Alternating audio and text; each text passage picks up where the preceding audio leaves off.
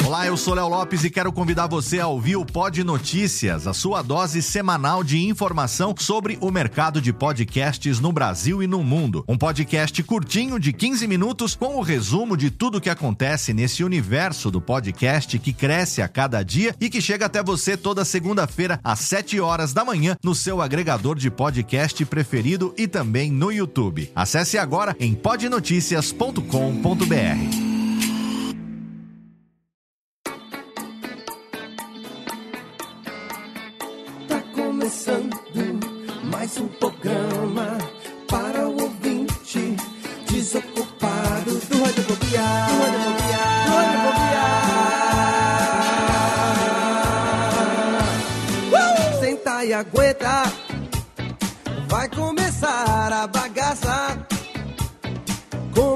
garbo elegância. O seu radiofobia alheio tem entrevista com os maior humorista e com os pobre o artista e com melódias pra você.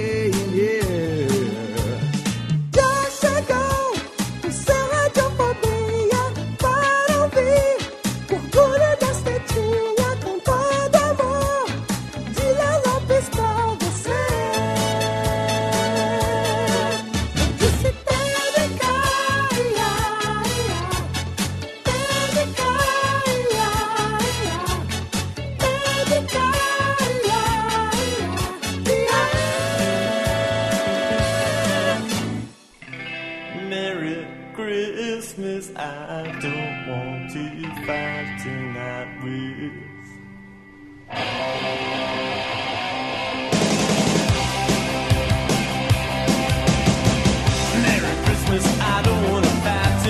Saudações, ouvinte desocupado. Eu sou Léo Lopes e está no ar pela Radiofobia Podcast Network.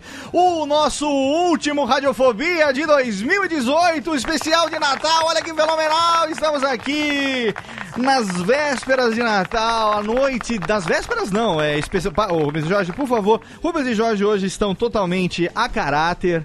Estão aqui com sua toquinha, já deixaram a sua meia na lareira, estão esperando Rodolfo essa noite para trazer para eles um pacote gigantesco de Doritos, que eu tenho certeza que foi o que eles pediram de presente de Natal. E nós estamos aqui porque a Radiofobia não tem férias, a gente preparou esse programa com muita antecedência, trazendo para você aqui hoje um papo natalino com um convidado do mais alto garbo e elegância e para convidar, para convidar não, para conversar sobre os temas de Natal, sobre micos, o que que aconteceu especificamente no Natal, histórias específicas que aconteceram no Natal ou na véspera de Natal. Eu tenho aqui a presença dele, aquele que se veste de Papai Noel, mas já não é tão gordinho quanto antes para suas pequenas gêmeas diretamente da cidade que mais rápido deteriora no Brasil, Thiago Fujiwara. Ô Japa, olá pequenino.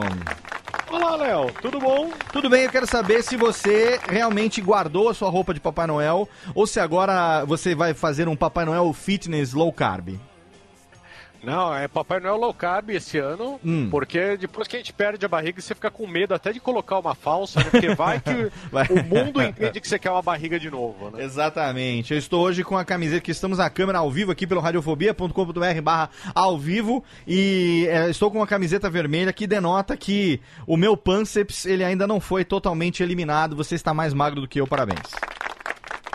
Muito obrigado, Léo. Mas a barba tua tá melhor que a minha. A minha barba, é, até porque, né?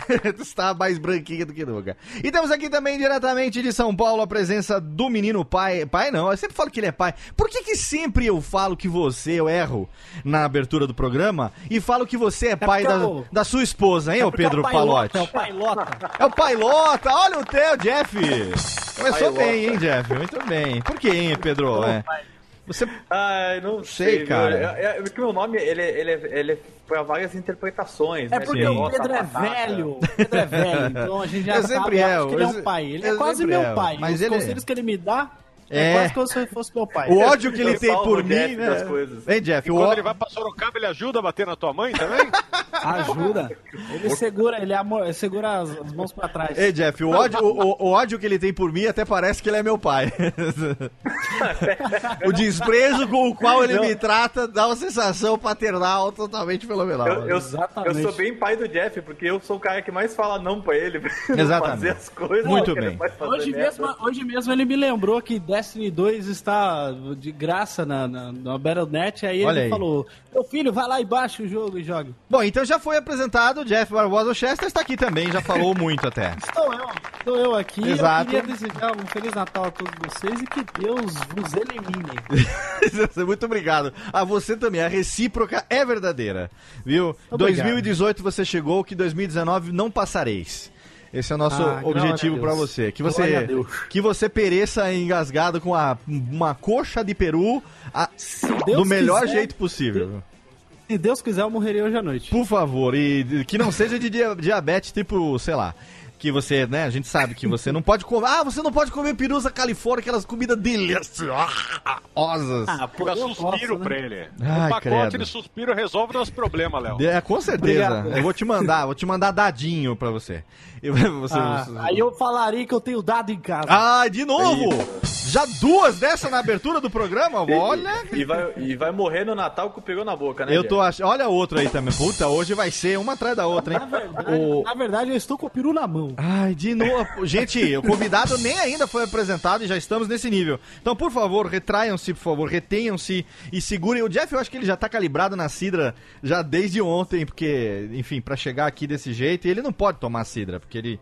ele a Sidra faz posso. Jeff o efeito Eu de um whisky, 18 anos. Eu sou tipo, eu sou tipo o Sr. Burns que enfia a agulha no braço e atravessa do outro lado. É, o chassi de, famoso chassi de grilo, exatamente. Nós temos aqui, olha só, hoje um convidado do mais alto garbo, um dos caras que mais viaja no Brasil, o cara que tá à frente de uma produtora que começou no início desse ano, mas que já tá aí se destacando como uma das maiores produtoras de podcast do Brasil, até porque não tem tantas assim, cabe na palma de uma mão, mas é das melhores, é sim das melhores, com conteúdo totalmente fenomenal, que eu tive a honra de conhecer esse ano. Já estamos com vários projetos conjuntos e eu quero que ele fale um pouco a respeito dele também, que já fez stand-up, já foi roteirista de série de TV, é, tem um monte de coisa pra compartilhar e com certeza histórias de Natal é o que não faltam pro meu amigo Gus Lanzetta hoje no Radiofobia, aliás. Olá, boa noite, bom dia, boa tarde, boa noite, né? Porque Exatamente. hoje é qualquer hora do dia. Diretamente do conglomerado Half Def de podcast, seu Gus Lanzetta. Exa- exatamente, é o império que mais cresce no Brasil é, desde a época da coroa. Vem ameaçando o Jovem Nerd ali por um nariz de vantagem. Está ali na corrida Pois do. é, a, a gente te- a gente tá competindo com 13 podcasts contra um e quase vencendo. Muito, cara, totalmente fenomenal. O Gus Lanzetta, Half Def, a gente vai conhecer um pouco melhor. Mas o Gus é um cara que tem muita história. É um cara que, puta, saca. Foi ro- roteirista, o cara, o cara é ator, o cara é comediante, o cara é podcaster. O cara tá. O Papo Torto é um sucesso. Todos os podcasts lá também. Tem. O que, que tem lá? Tem o Imagina, Imagina Juntas. Né, Tchulin, cadê Tchulin? Precisa estar aqui. Cadê? Beijo para a Tchulin. A Tulin tem, tem filho, filho pra criar, né? Não tem Então, problema, somos venho- amigos na internet, é. Pois é. O... As minhas intenções temos- são das A melhores. gente tem. Agora a gente comprou a esquerda, né? Nós temos o Revolution, o Anticast. Exato, olha aí, mesmo, a aquisição aí, fenomenal, se foi Comprei Comprou a canhota do podcast. no finalzinho do Exatamente. ano, no momento em que nós tivemos aí recentemente o anúncio de Tecnoblog comprando meio bit, olha aí, quem sabe em breve Half Def, Half Def não estará comprando o Jovem Nerd, hein, olha, não sei. É, eu, eu também não sei. Radiofo Ô, É. Gus, radiofobia tá baratinho, viu, os poucos lelecos você tá levando, pô, se quiser... Vamos lá. Vamos e aí a gente papo. estreou também, do, o Ivan, criador do, do Anticast, a gente estreou a quarta temporada do Projeto Humanos. Fantástico. É, uma- é a- é a temporada mais ambiciosa, é uma temporada que já tem aí... Vai virar série de TV essa temporada. Essa série Fenomenal, é incrível. fenomenal. Ela é, o, ela é o serial brasileiro, é o Making a Murder brasileiro. Fenomenal. Tá muito, muito incrível. Se você tá ouvindo isso em dezembro, já estamos aí com, ah, eu acho que seis episódios no ar, quando você estiver ouvindo isso. Vai lá, ouve a quarta temporada do Projeto Humanos. Com certeza. Projeto Humanos, meu amigo Ivan Mizanzuki mandaram aqui uma beijoca. e, de, puta, desejar sucesso. Muito legal ter lá o Anticast e, e- e seus Blue Caps ali na Half Def agora. Eu tenho certeza que se já era um sucesso antes da Half Def agora, então o céu é o limite. E é uma honra ter você aqui com a gente hoje, meu amigo. Ah, obrigado. Uma honra ser convidado sempre. Muito obrigado, então, Térica, roda a vinhetinha, sobe o Ramones aí vamos pra vinhetinha, pra viradinha aqui, que já já a gente volta hoje conhecendo melhor o Guns e também falando a respeito das cagamba de Nataules. Olha o peru, Jeff, olha o peru.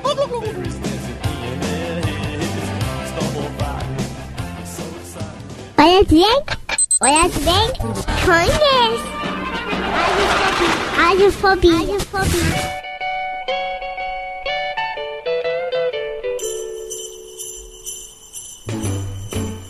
Jingle bell, jingle bell, jingle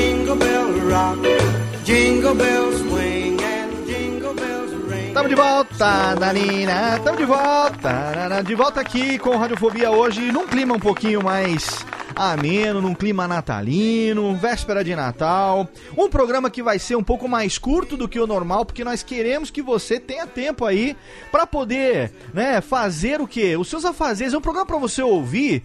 Se eu tiver conseguido publicar ele na virada do dia 23 para o dia 24, é um programa que você nesse momento pode estar ouvindo enquanto você está na cozinha fazendo o quê? Fazendo é, o que eu faço todo ano, um rosbife, um belo rosbife.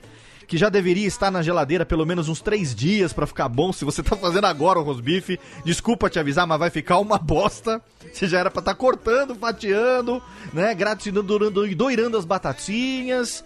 Enfim, um programa pra Doirando? você. Doirando Doirando. Lá, exato. É, tem Jeff. aquele ouvinte que tá agora ligando o podcast, indo até Cacau Show, porque não comprou presente do amigo secreto. Esqueceu, Aí totalmente. vai dar meia dúzia de trufa e uma caneca. Exato. Ou como Tem diz aqui. o Léo, kit ainda, né? Aquele kit.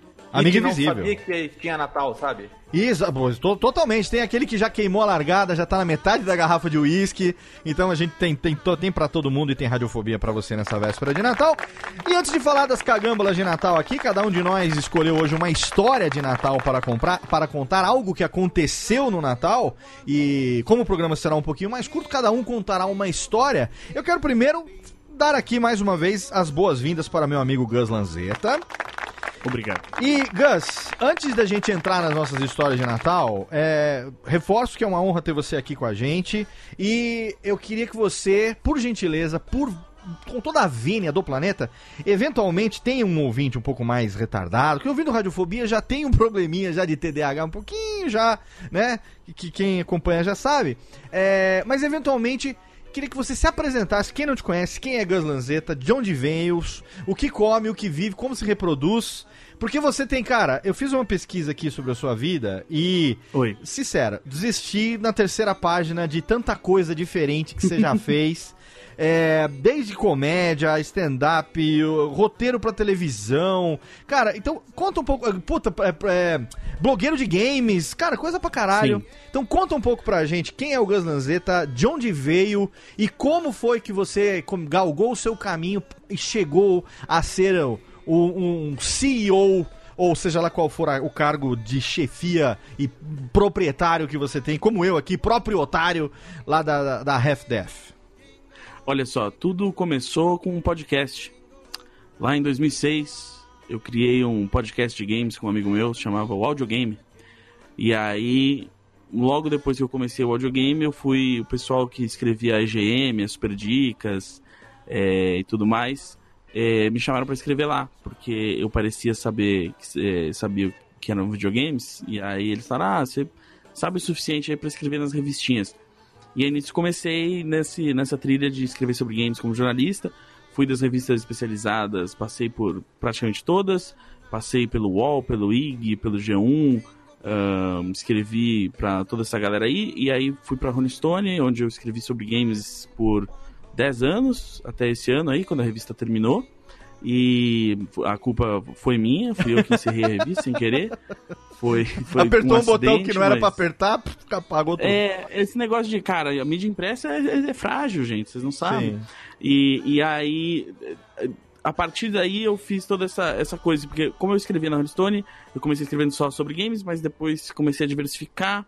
Aí nisso eu escrevi sobre comédia, conheci o Nigel Goodman, comecei a fazer comédia com ele, e aí disso ah, apareceram oportunidades para escrever na televisão e, e fiz várias coisas. E aí, ao mesmo tempo que eu tava faz- escrevendo sobre games, começou essa coisa de fazer vídeos e tal, então aprendi a, a, a- a captar vídeo, editar vídeo e tal. Então aí isso me levou uh, para coisas desse lado também. Então, tipo, a gente falou de, de Cacau Show aqui em algum momento. É, eu, eu dirigi e estrelei seis comerciais da Cacau Show. Olha aí, que legal. É, inclusive, e aí, o que pouca. tipo, muita gente viu os comerciais, mas o que pouca gente sabe é que parte do, do, do, do job também tinha um app que, que fizeram ah, da Cacau Show para comemorar um milhão de likes na página do Facebook. O app era assim, era um vídeo de um Papai Noel dançando que você podia inserir seu rosto.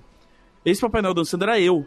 A gente fez Cara. um croma na minha casa. Bicho, E Gus, aí, então, cara, você vai essa ter. fantasia até hoje. Você vai dar licença então, mas eu vou te pedir já aqui na gravação É. a licença para que tenhamos Gus Lanzetta de Papai Noel na vitrine desse programa, por favor. Com certeza, eu não tenho esse vídeo mais, mas. Não, não, bem, uma porque- foto boa sua, o nosso designer Gui de la Coleta faz o Photoshop Hum. acontecer. Não se preocupe. Eu tenho, não, mas eu tenho uma foto ainda, eu acho, de Papai Noel. Ah, que certeza eu legal. tenho uma foto ainda dessa, desse dia. Mas responde o negócio, eles pagaram em chocolate ou não? É isso que Não, não, eles saber. pagaram, pagaram em dinheiro, graças a Deus. Que bom, é, exatamente. Até Que porque. dá pra comprar muito chocolate. Exato. Sim, melhores que os da Cacau Show. É. Os caras gastam o cachê da Cacau Show na Copenhague, vai que filha da puta. É, mas porra, que inteligente o cara. Mas, cara, que legal, eu não sabia essa do comercial, cara, né?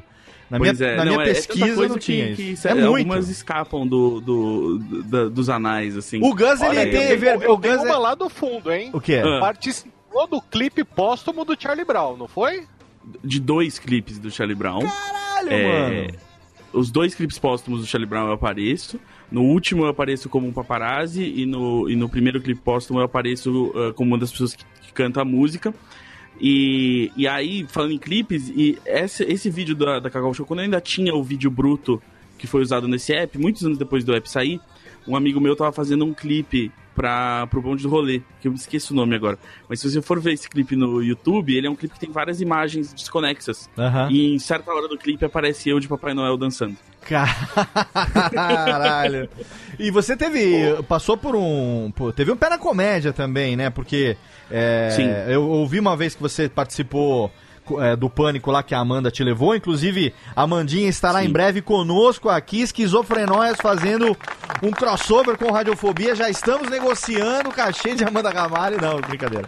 Amanda é brother. Amanda é brother, a gente tá combinando aqui agora pra gravar com ela também. E você teve lá no Pânico e tal. E aí você comentou que, pô, teve um pé. Eu falei, cara, aí eu fui ver, cara, o Gus fazia comédia, velho. Sim, ainda faço de vez em quando. é, quando me pedem. Assim, eu fiz um show em setembro em BH. Olha aí, foi onde cara. eu comecei com os meninos do satirismo e tal. Aham. É, e aí, hoje em dia, faço pouco, assim, faço quando me chamam.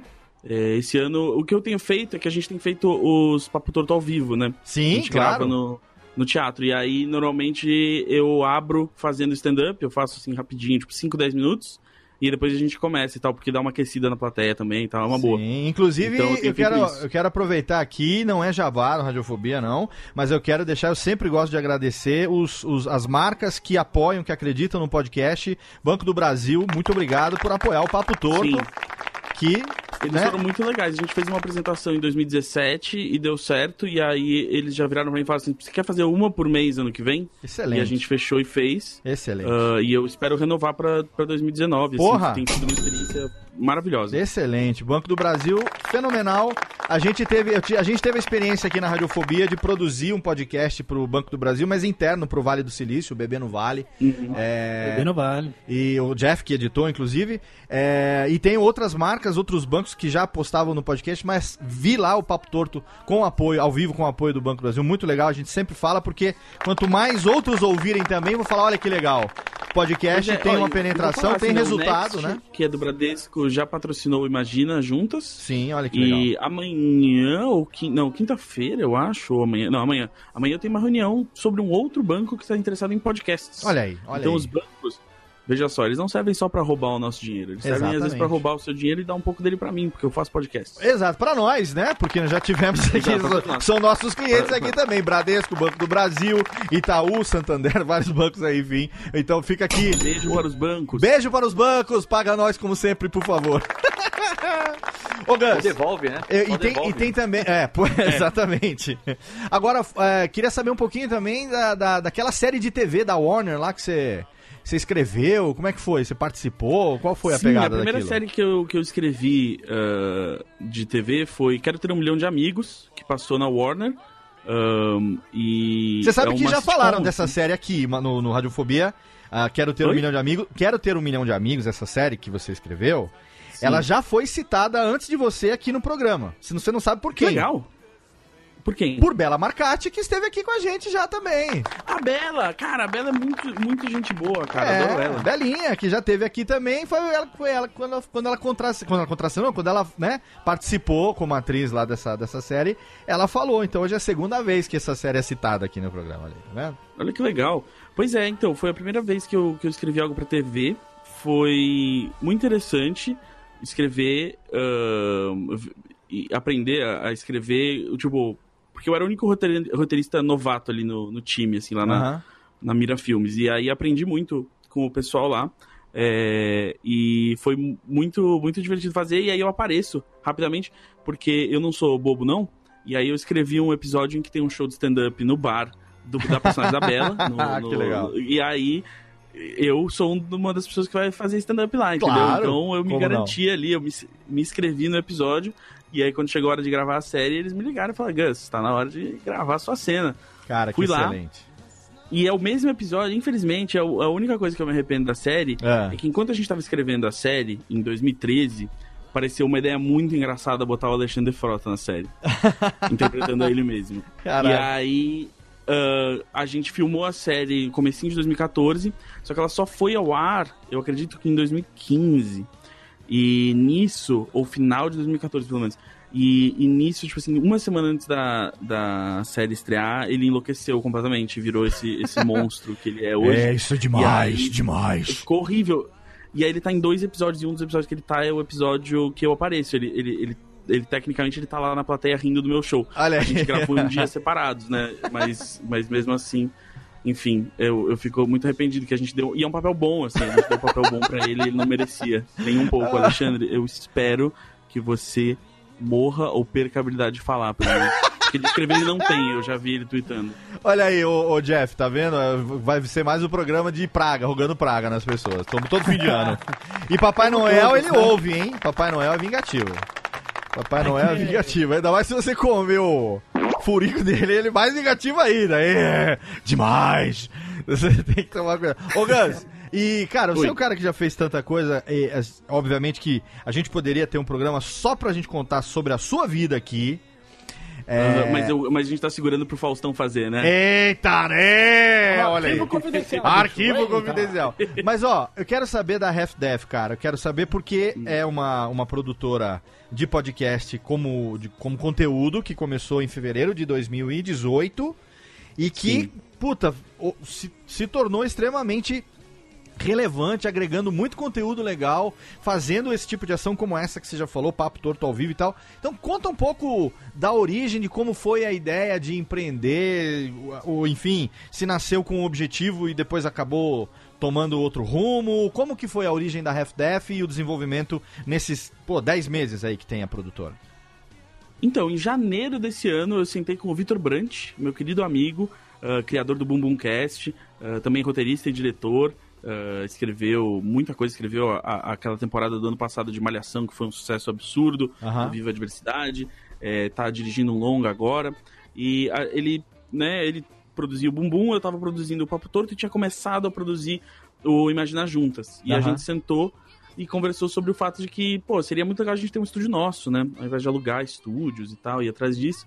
Então a gente falou assim, pô, vamos, vamos pegar uma grana. Ele, ele, tinha, ele tava acabando uma malhação, eu tinha acabado de, de também terminar o programa que eu tava fazendo na Globo. Então a gente tinha um dinheirinho assim, e a gente pensou, tipo, ah, vamos, vamos investir isso, vamos fazer. Adultos investem, né? Sei lá como é que, é que faz isso. Ahn, e aí na mesma, na mesma época, assim, tipo, na mesma semana, eu tinha acabado de chegar em São Paulo. E o, o Lucas, lá da Go Media, me chamou pra uma reunião. A gente já tinha trabalhado antes, a gente se conhecia porque ele veio também do mundo do jornalismo de games. E a gente já tinha trabalhado antes. eh, ele abriu a Go Media, que é uma agência de. que agora é GMD, que é uma agência de branded content. E a Certo. gente já tinha produzido vídeos pra Ubisoft e tal, juntos. Então ele me chamou e falou: Ó, estamos com planos de esse ano ah, criar um braço de conteúdo autoral nosso aqui, não fazer só conteúdo pras marcas, mas produzir programas nossos, tal, coisa que a gente quer fazer. E eu falei, cara, eu quero produzir podcasts. Aí ele falou, Certo. meu, vamos fazer isso. Então nisso surgiu a RefDef, que aí é uma, é uma sociedade entre a GMD, o Vitor e eu. E aí eles construíram o nosso querido ah, estúdio de podcasts. Eles tinham acabado de contratar o Dan ah, Santana, nosso querido produtor. Tinham contratado ele meio como, tipo, sabendo que iam rolar projetos autorais. Eles tinham já pegado o Dan pra coordenar isso. Aham. Então, aí eu falei, ótimo, eu posso usar esse menino. Ah, que E, e excelente. venho usando esse menino desde então. É um ótimo menino. E, e é assim surgiu. Então, quando a gente começou, a gente tinha ah, o Imagina Juntas, o Papo Torto e o Boom Cast com planos de criar outros programas. Aí nisso, ah, sou muito amigo dos meninos do Overloader, do Heitor, do Henrique e do Caio. Aham. E aí eles estavam gravando na casa do Heitor, tal, precisavam de uma solução melhor. E aí eu falei, uai, a gente pode produzir pra vocês o podcast de vocês. E a gente produz lá os dois, né? Que eles têm o Motherchip e o Bilheteria. Sim. E aí nisso começamos a sentar com pessoas que tivessem boas ideias pra Excelente. criar podcasts. Então, ah, desde o começo do ano a gente começou a ver que, que boas ideias que surgiam e quais que a gente podia investir. Nisso, ah, rapidamente, a Amanda foi uma das primeiras pessoas que foi lá conversar com a gente. E aí surgiu a ideia do Esquizofrenóias, a gente co-criou isso aí. Ah, co-criou outros projetos que vão, vão pro ano que vem. E, e também ah, rapidamente surgiu a, a, a, a, possibilidade de estreitar laços com as plataformas, né? Com Deezer, Sim. com Spotify, com Aham, Apple. Sim. E o fato de que o Papo Torto já estava no ar há um tempo e tinha uma audiência legal, abriu portas, assim, sabe? Legal. É, em, em muitos lugares. E aí, agora, é, já que a gente tá dando, assim, tá dando certo demais pra gente abandonar o projeto, mas não dando certo o suficiente pra gente contratar pessoas, Sim. eu tô aqui fazendo o trabalho de, de todas as pessoas que deveriam ter sido contratadas até agora. Então eu cuido de produzir programas, eu cuido de eh, relações com os parceiros, eu cuido de relatórios comerciais, eu cuido de, de coisas demais. E, e eu tenho o Dan pra me ajudar bastante. Certo. Mas assim, o que importa é que a gente tem criadores maravilhosos. E como a Excelente. gente criou um know-how aí de distribuir programas, de, ah, de, de fazer também né, a divulgação desses programas nos canais e com assessoria de imprensa e tudo mais, Aham. a gente decidiu, pô, vamos, vamos oferecer isso para programas que a gente acha legais e que, que, que tem a ver com o, o tipo de conteúdo que a gente gosta de criar. Então aí nisso trouxemos né, o, o, o Revolu Show, o Projeto Humanos, o Anticast. Sim, excelente. E vamos trazer, trazer outros, assim, acho que quando você estiver ouvindo isso, você vai ver que o HQ da Vida também agora faz parte da, da e Olha tal. que legal, então, a hein? gente tá ampliando essas parcerias nesse sentido. Que legal. Muito bacana. Acho que é isso. O quê? Acho que é isso, acho que eu resumi. Ah, acho. Puta, cara, eu sei que é, é difícil resumir tudo que você faz, porque, né, enfim, um cara extremamente atarefado, multifacetado. É, fora Ah, mas, viajar, né? Desculpa, esqueci de falar uma coisa importantíssima. Em algum momento nesse ano eu tive tempo pra ser jurado de um programa do Gugu na Record. Ah, Foi é? uma das experiências mais surreais da minha vida. Ah, é, cara. Pô, conta um pouco disso aí também, que foi engraçadíssimo. Cara, foi muito bizarro, cara. É, eu não sei se vocês viram esse programa, mas o programa chama Canta Comigo. Ele é a versão do brasileira de um programa em inglês chamado All Together Now, Aham. da Endemol. E aí é um, é- são 100 jurados que quando você... E aí você vê lá as pessoas cantando, e aí o jurado, quando ele gosta da música, ele tem que apertar o botão, levantar da cadeira e cantar junto. E aí eu fiz isso por ah, 10 episódios ou 9 episódios, e foi ah, surreal. A pessoa- uma das pessoas que sentava na minha frente era o, era o, era o L do KLB. Ou K do KLB. Caraca. Era um uma das letras do KLB. é, sentava ali. Atrás de mim tinha o Detonator lá do, do Massacration. Tinha, o Pepe e Neném estavam lá. Nossa, só Ah. naipe. O Felipe Dilon meio que tava lá, mas a maior parte do tempo ele tava Felipe A musa do verão, a musa do verão. É, Musa do caralho, que Ele foda. tava só em corpo, né? Do que o resto. Exato. Foi, e foi muito bom porque eh, também fiquei do lado da, da Erika Martins, que ficamos muito amigos, ela que é do, do Autoramas. Sim. E do, da banda Penélope e tal. Ah, é, É, é mas foda. foi muito engraçado, assim. E aí foi muito bom que eu consegui indicar o Júlio, que, que é o Júlio Pacheco, que apresentou o Papo Torto comigo com o PC, é, pra ir também, porque, tipo, foi, foi muito importante ter um coleguinha, assim, Aham. pra, pra desabafar lá, porque parecia um acampamento de verão de subcelebridades, assim, que legal isso. é. Era, era muito doido, assim, cara. Era tipo, porque aí todo mundo almoça junto. Imagina, sem O coordenar casting 100 da pessoas, Record é diferenciado, né? O 100 casting pessoas que acham que são famosas, mas na verdade são só Andréa Sorvetão, sabe? E aí. E aí os caras. É, é muito doido, assim. Os produtores estão de parabéns. Os produtores eram muito, muito legais, o pessoal do Endemol. E eles tinham que coordenar meio como monitor de acampamento mesmo, a Sim. gente, sabe? Pedir Caralho. pra fazer fila, falar, ó, é- agora é a hora de ir no banheiro. Era muito engraçado, assim. E, e, e aí tinha essa vibe também muito interessante, que era, tipo, tinha eu e o Júlio, assim, no meio de toda essa gente. E ninguém fazia a mínima ideia de quem a gente era. E, e era recíproco, assim, também. Caralho, olha, o Gus Lanzetta surpreendendo sempre. e estamos aí agora de olho pra saber o que, sabe Deus, o que nos espera em 2019, hein? Vamos ver o que, que vai Nem acontecer. eu sei, graças a Deus. Gosto de ser sur- surpreendido. Vamos ver o que vai acontecer. Cara, que legal. Obrigado por compartilhar com a gente todos os links, pelo menos alguns, a maioria, sei lá, dos links citados aqui, da RefDef, obviamente, do Papo Torto. Vou tentar caçar também algum vídeo desse da Record pra colocar lá no post pro ouvinte poder dar uma olhada no que, no, no que aconteceu lá no Canta Comigo. E, enfim, esse é Gus Lanzetta, senhoras e senhores. Um cara que viaja bastante, adora viajar. Sim, A meta dele é viajar o ano todo e trabalhar de vez em quando. eu trabalhar de vez em quando já é muito. trabalhar de vez em quando já é, exatamente. E que, cara, com certeza tem muitas histórias. Então, é, vamos começar por você, cara, que é o convidado pra contar pra gente uma história que tenha acontecido no Natal, em algum Certo. momento da sua Aqueles vida. filmes de sessão da tarde que Exato. passam no Natal, sabe? Exatamente. Precisamos Aham. dessas... Alguma história. então. Alguma história, O não importa que falou. momento da sua vida aconteceu, mas ela tem que ter alguma conexão com o Natal pra poder justificar estar nesse programa hoje aqui às vésperas do Natal. Tá bom. Eu vou contar então uma, uma história que, como ah, as ouvintes do Imagina Juntos gostam de dizer, é uma das histórias eh, sobre ser insuportável. Que é o seguinte, quando eu tinha acho que 8, 9 anos, Ah. eh, eu decidi. Eu, tipo, eu não sei exatamente quando eu descobri que o Papai Noel não existia, mas assim, eu sinto que. Hã? tipo, eu, já, eu já sabia que ele não existia. Eu não, Não! lembro quando que isso aconteceu. Oi? Caramba, existe! acabou com a minha. Com a minha, com a minha Como assim? adulta. Não, não existia naquela época. Ah, dia, obviamente, bom. existe. Ah, tá. Ah, não que tinham sido criados susto. esses cargos ainda, não tinha o Ministério do Natal e tudo mais. É, e aí, eu, eu tinha 8, 9 anos e aí eu insisti ah, com, com a minha família, que, que, que eu venci pelo cansaço, como tantas outras vezes, É, que eu deveria ser o Papai Noel da cerimônia, né? perfeito. Com oito anos de idade. Com 8 anos de idade. Então foi, foi, foi lá, foi-se lá a família arranjar uma roupa de Papai Noel do meu tamanho, ou até mandaram fazer, sei lá, assim, eu sou muito chato, assim, vocês têm que entender. E, e aí decidi, eh, ia ser eu a distribuir os presentes. O problema é o seguinte, fomos passar o Natal com ah, a irmã do meu tio, né, que é casado com a minha tia irmã da minha mãe, e aí nisso tinha outras crianças, tinha uma criança, na verdade, mais nova que eu.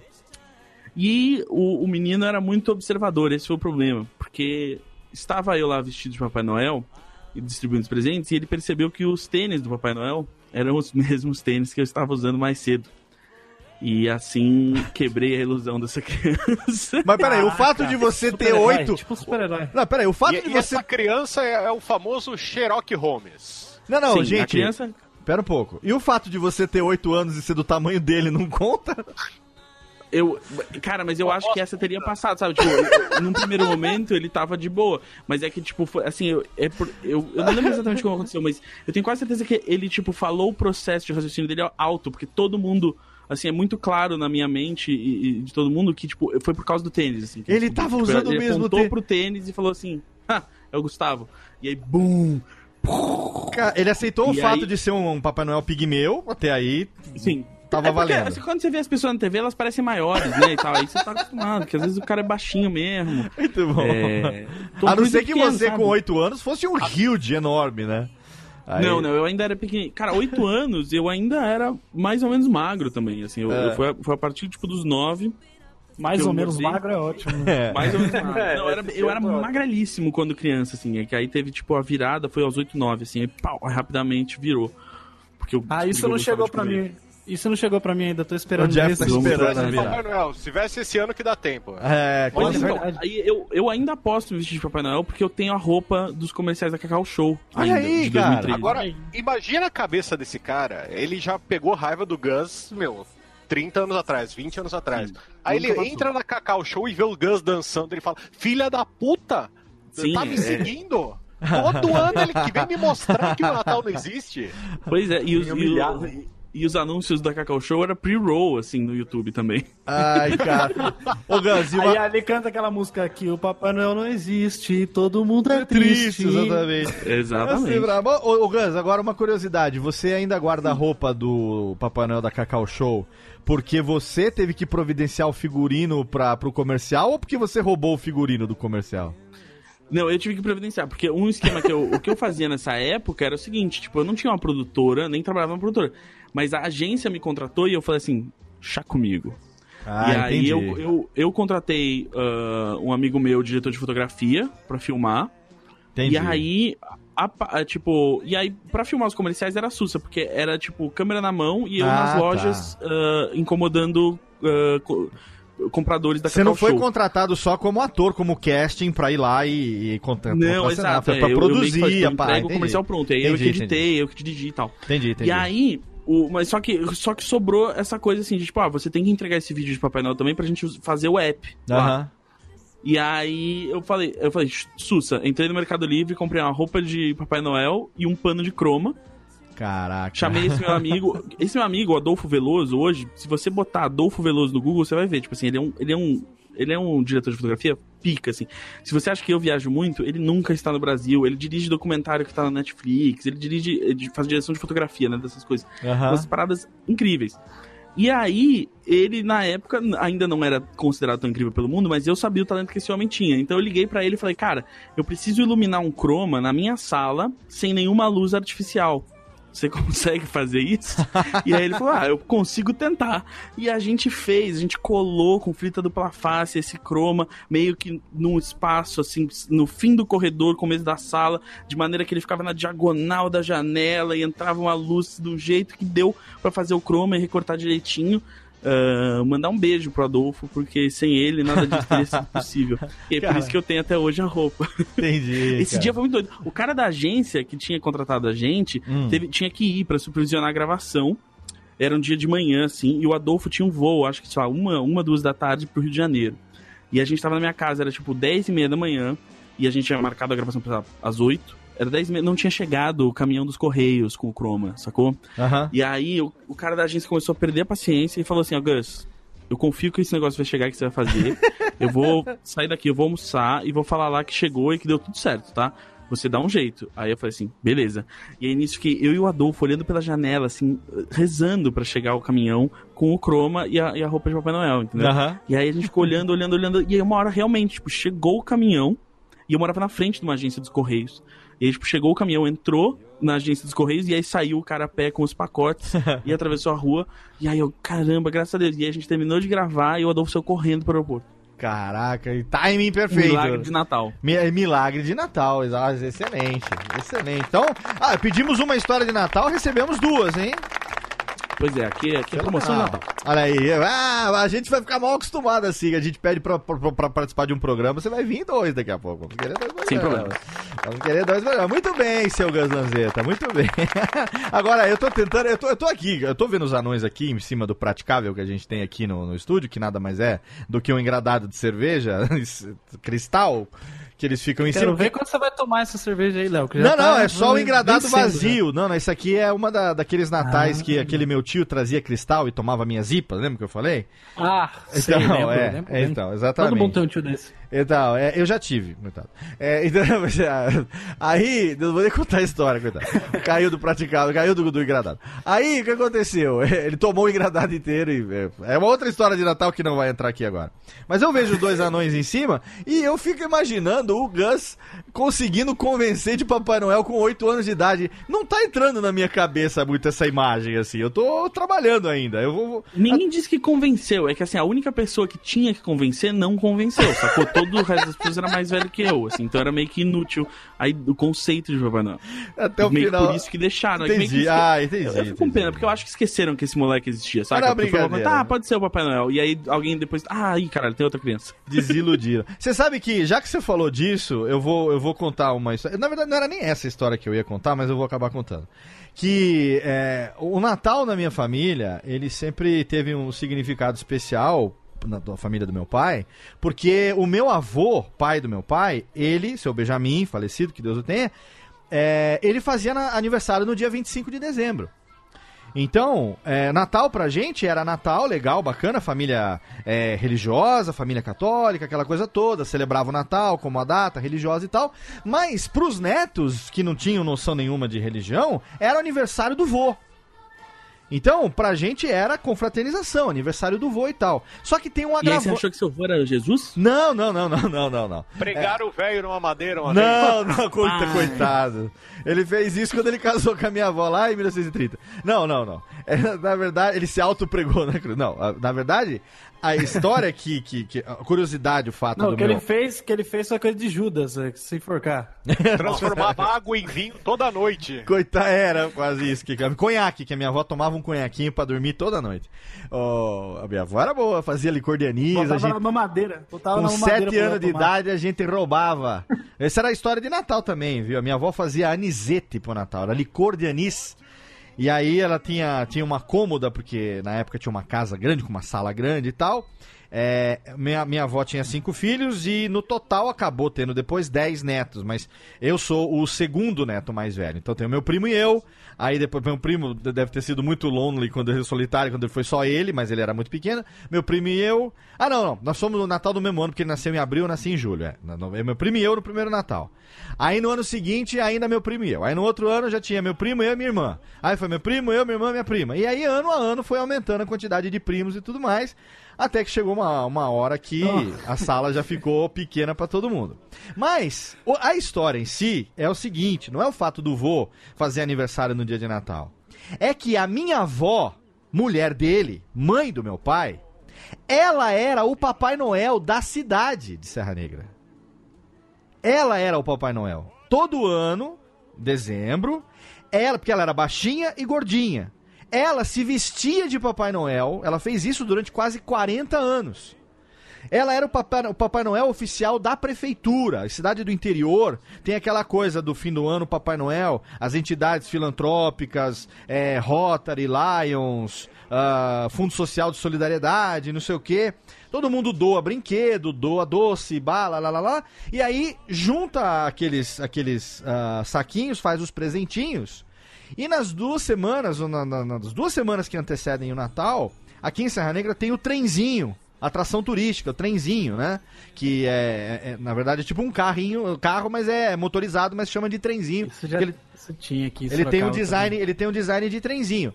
A prefeitura contrata o trenzinho, que é de um proprietário particular, pega uma criançada de uma escola e contratava minha avó durante duas semanas. Ela era o Papai Noel da prefeitura, que ficava rodando as escolas da cidade, rodando zona rural, levando presente. E, cara, era um capricho, porque a minha tia é, do meio, ela era artesã, mexia com papel machê, essas coisas assim. Então, ela fazia, ela, ela tinha um cajado do Papai Noel que tinha um sininho na ponta.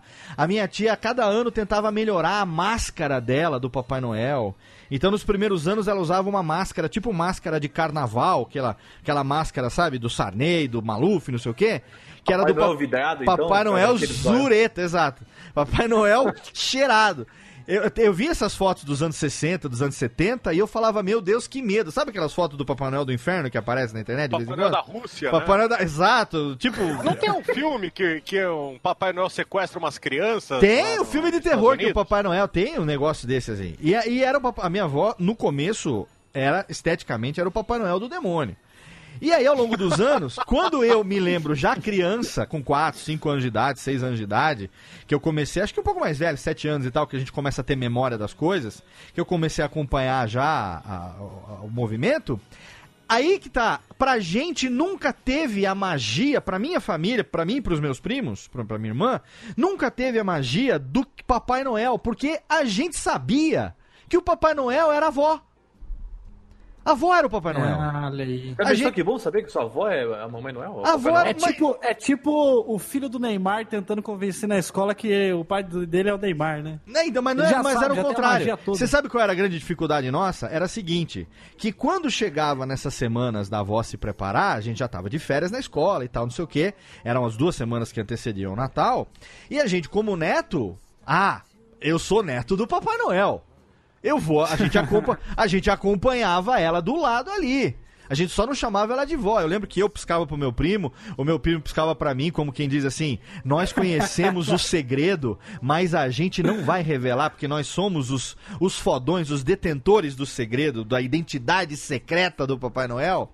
A gente não Um chama. super-herói, né? Cara, a gente É tipo no Exato. filme do Homem-Aranha, quando É você- descobrem ele no metrô. Não, é, é tipo aquele amigo gordinho do Homem-Aranha que sabe que ele é o Homem-Aranha e fica ali na dele. Mas ele faz aquela cara de marandrilso. Por quê? Porque ele sabe quem é o Homem-Aranha, entendeu? Ele, ele tem a informação. Ele tem a informação. É tipo aquele cara da máfia que tem a informação da bagaça. E esse, esse era eu, meu, meu primo, minha irmã. E aí a gente acompanhava minha avó no, no, no trenzinho, a gente ia junto e tal. E eu me lembro, quando eu tinha uns 10 anos de idade, que eu presenciei uma das cenas mais bizarras. Que foi quando um dos meninos da, da- da- que estavam ganhando presente e tal, não sei o que tem. Porque a minha avó abraçava todo mundo, falava, suava que era uma porca, coitada, com aquela roupa. Suava que. Su, verão aqui, aqui, na, aqui em Serra Negra, apesar de ser montanha, o verão é quente também aqui. Mas suava que nem uma lazarenta. Aí tinha troca de roupa, pra gente, porque ela suava muito, ela era gorda. Então é, ela suava demais e tal. E, e nesse ano a minha tia tinha elaborado uma máscara que era o seguinte: ela tinha pego uma máscara. Ela tinha é, feito a cobertura da sobrancelha, do bigode, da barba, colou na máscara e aí ela recortou os espaços e para ficar só os pelos faciais, mas o, o- o vazado era o rosto da minha avó mesmo. Ela fez um, um caprichado assim e tal, deu, deu todo um trato, tinha uma peruca. A minha avó não queria saber porque era quente demais e tal. E aí, cara, a minha avó era gordinha e velha. Eu, eu- eu- desde que eu conheço por gente, a minha avó sempre foi muito velha. Então, entendeu? Tipo assim, ah, eu lembro da minha avó. falar coisa que minha avó sempre foi muito gorda, né? Ela, ela era gorda, mas ela, ela sempre foi velha. Eu não me lembro, por exemplo, da minha avó. Profissional, né? É, Profissional, ela, era gorda. ela era velha. E ela era gordinha. E ela tinha aquele seio que desce, assim, que chega no meio do, da barriga, assim, aquela te- tetona.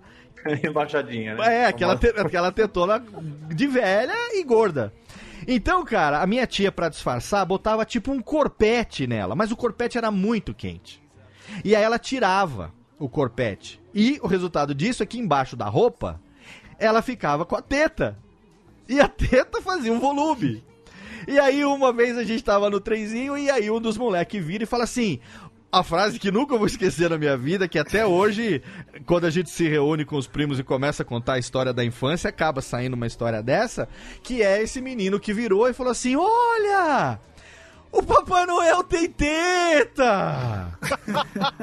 Aí outro, não, imagina. Aí começou, eu testemunhei. Não, vagina! Vagina, não, vagina. A gente testemunhou a molecada começar a filosofar sobre o porquê do Papai Noel ter teta. E aí começou, não, Meu mas é. Deus. É lógico que ele tem teta, porque ele é gordo. Não, é, porque todo gordo tem teta. Ah, meu tio é gordo e tem teta. Ah, é, praticamente precisa usar sutiã e tal. Aí alguém falou assim: peraí. E se o Papai Noel for uma mulher? Tá, tá, tá. Essa ideologia de gênero não pode mais. Não Tá. pode mais. Aí, cara, eu e meu primo. Eu e meu primo entramos em ação. Entramos em ação. Ele não pode? Não pode, tá ok? Isso Não aí pode. é saco de cocô do, Noel, Exatamente. tá ok? Eu e meu primo. eu e meu primo entramos em ação, tá ok? Porque a gente tava ali com a, a força militar dos netos do Papai Noel, tá ok? Pra proteger as tetas da minha avó. A gente tava ali protegendo a teta. Então a gente, cara, aí a gente chegou, e aí a gente, que era da, da idade da criançada, a gente começou a defender. A gente vestiu o, o- o capuz de detetive particular, sabe? De, de, de defensor, falou assim: não! Imagina! Papai Noel, acima de tudo, teta acima de todos. O o Léo começou fake news, cara. Não era, cara. A gente come... Eu e meu primo começamos o convencimento da criançada de que o Papai Noel não era uma mulher, de que aquilo era super normal. Entendeu? De que a, a, a gente já tinha um, um certo contato. Mas é, de- é de- criança, cara, que você começa a inventar a história, mas não tem continuismo, né? Não tem continuidade. Você não tem justificativa, você começa a inventar os bagulho. Porque a verdade seria falar assim, gente, o Papai Noel é minha avó, dá licença, mas eu não podia fazer isso. Por quê? Porque a gente não podia fazer com que as crianças. Estragar a magia não pode. Não, né? e outra, pode. a gente sabia que o Papai Noel não existia, mas a gente tinha que manter aquelas crianças iludidas na magia do Natal. Entendeu? Porque isso é uma das poucas coisas que funciona, que é a chantagem emocional de que o Papai Noel não vai trazer o seu brinquedo. E é uma das poucas coisas que eu vou manter, que é o Natal e o Papai Noel de teta, tá ok?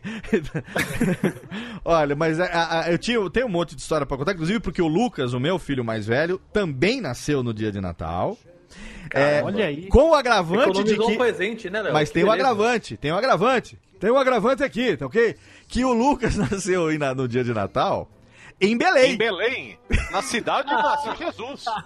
Só que tem nome de... Não, não. de Ele, só, profeta ainda, só né? que ele De nasceu, só que ele nasceu no dia de Natal em Belém do Pará. E ganhou mirra, É, ouro outro- e incenso. Não, na verdade, Ele na verdade não, na verdade, versão brasileira, entendeu? na verdade não, Thiago. Ele ficou adolescente e ganhou birra, tá insuportável, insuportável, moleque. Tá Vai insuportável. ganhar um murro, não mirra. Vai ganhar um murro. Se continuar, tá ok? Do jeito que tá, vai ganhar um murro. Então, Técnica, por favor, chama o Rubens. desse? Chama o Rubens Vizóis aí, porque eu acho que eu mereço uns aplausos também aqui pela minha história. Pô, dá licença? Muito obrigado. Agora, gente, olha só. A gente ainda tem Jeff, Thiago e Pedro para contarem as suas histórias. Mas a gente, infelizmente, tem uma situação aqui. Porque nós estamos gravando esse programa, obviamente, com bastante antecedência do Natal.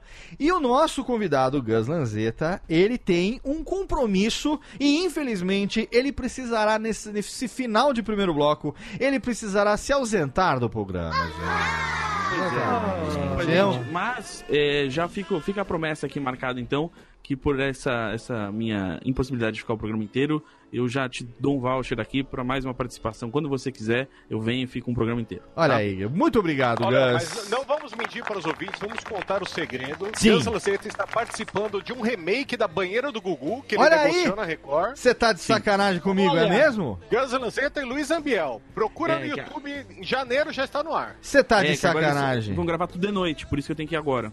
A- o Gus Lanzetta e Luiz Ambiel?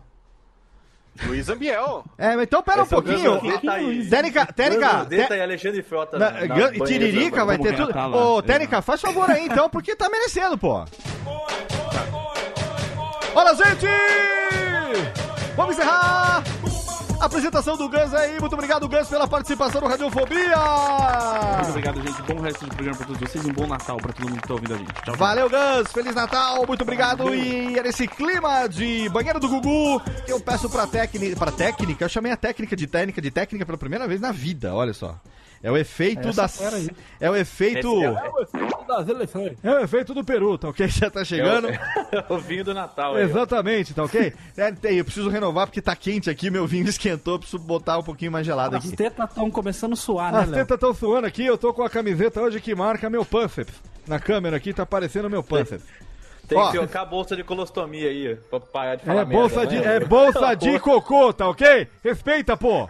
Respeita o presidente, pô! Bolsa de cocô, Cara, tá ok? é, isso é uma das poucas coisas que, que esse candidato nos oferece nesses quatro anos Em, compe- né? em compensação, diferente do Lula, eu quero agradecer muito o Jair Bolsonaro, nosso presidente, daqui a, daqui a uma semana, um pouquinho mais de uma semana, estará ali sendo embostado ali em Brasólia. E eu quero Possuído, agradecer, né? porque olha só, gente, é muito mais fácil, é muito mais fácil você fazer essa imitação, tá ok? Segurando a língua aqui e botando essa garganta meio fechadinha assim, pra você poder fazer o Bolsonaro, tá ok? Porque Nada cansa tanto quanto você fazer. Eu quero até um reverb aqui. Nada é tão cansativo quanto você Cara. ficar rasgando a garganta pra fazer a voz de Lula. Principalmente Ô, porque nos últimos anos. Espera que eu tô falando nesse momento, o presidente tá falando. Nos últimos anos.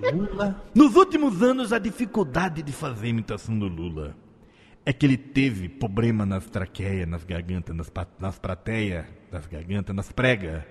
E a voz dele ficou mais estragada, a voz dele ficou assim. O, o- o Lula de 86 era uma coisa assim, que falava com o Collor, que falava com o Maluf. O Lula de 2017, 2018... É o um- Dark Lula. É o Lula com a voz estragada. É o Lula É o. com Tá é o Logan, né? O É o, Logan. é o Lula com as traqueias estragadas. O velho Lula.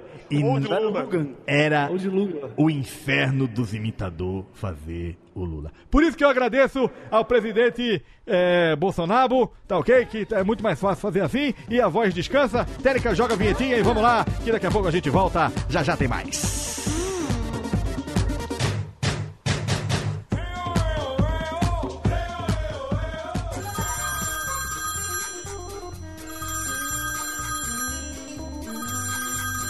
Alô?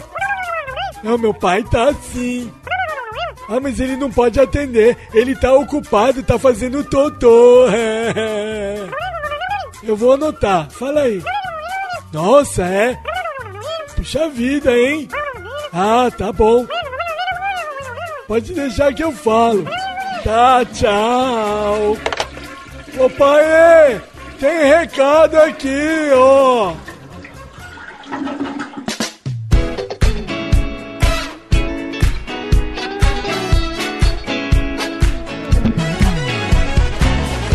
Vamos rapidamente para a sessão de recadalhos desse Radiofobia atrasadíssimo. Estou totalmente envergonhado. Mas, como diria um tio meu, antes tarde do que mais tarde, esse final de ano foi totalmente conturbado com mudança, com uma série de questões que aconteceram também no aspecto de saúde, de pessoas próximas e tudo mais. Não vem ao caso aqui, mas o programa ficou bom demais para ser descartado e apesar do atraso, então, eu coloco a minha vergonha de lado, peço desculpas e estou aqui publicando finalmente o nosso programa gravado para ser publicado na véspera de Natal.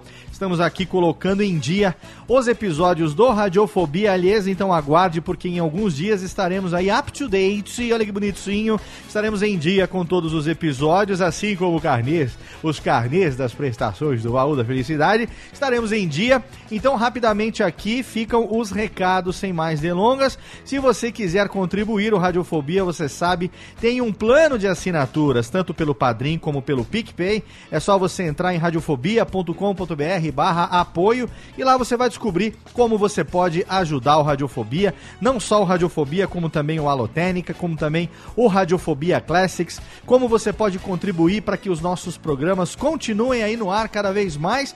Então eu quero agradecer aqui nominalmente aqueles que são assinantes do plano Ouvinte Radiofobia, que contribuem com cinco reais por mês, Pedro Maik, Marcos Colucci, Mário Okuhara, Rafael Batistella Luiz e Pedro Henrique Rodrigues Mendes. Muito obrigado pelo seu apoio. Se você quiser, você faça como eles também. Entre em radiofobia.com.br barra apoio e a partir de um real você contribui para a manutenção de todos os podcasts da Radiofobia Podcast Network. Quero agradecer também aqui ao nosso querido companheiro, nosso amigão de hospedagem, nosso parceiraço HostGator, sim, desde 2010, todos os sites da Radiofobia Podcast Multimídia, Radiofobia Podcast Network, curso de podcast.com.br, o site também da abpod.com.br, todos eles ficam hospedados lá em HostGator, um condomínio do mais alto garbo e elegância que você também pode assinar, você ouvinte do Radiofobia,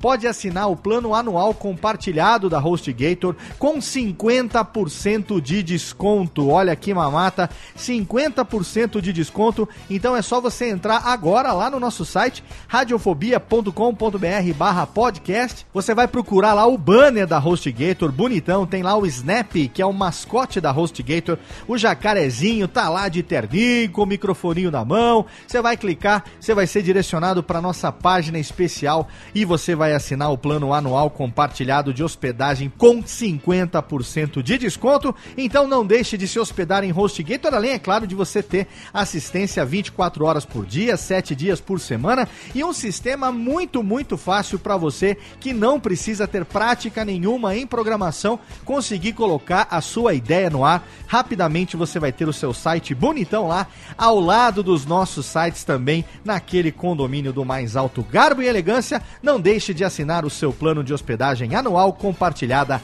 na HostGator. E para terminar, fica também aqui a nossa recomendação, sim, participação minha no podcast dos amigos. Eu estive semana passada no Pelada na Net 364, um intervalinho ali muito legal nesse comecinho de ano.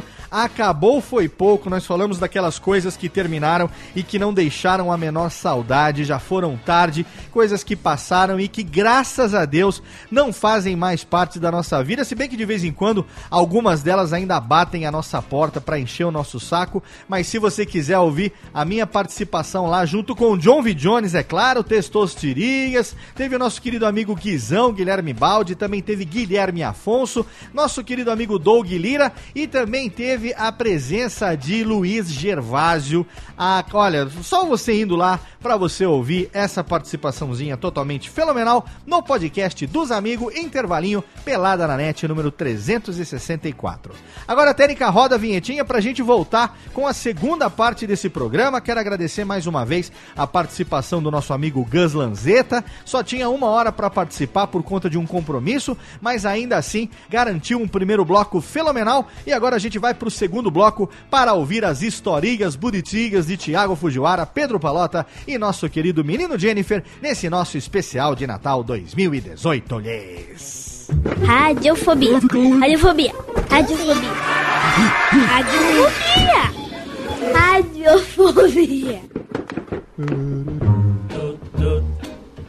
I'm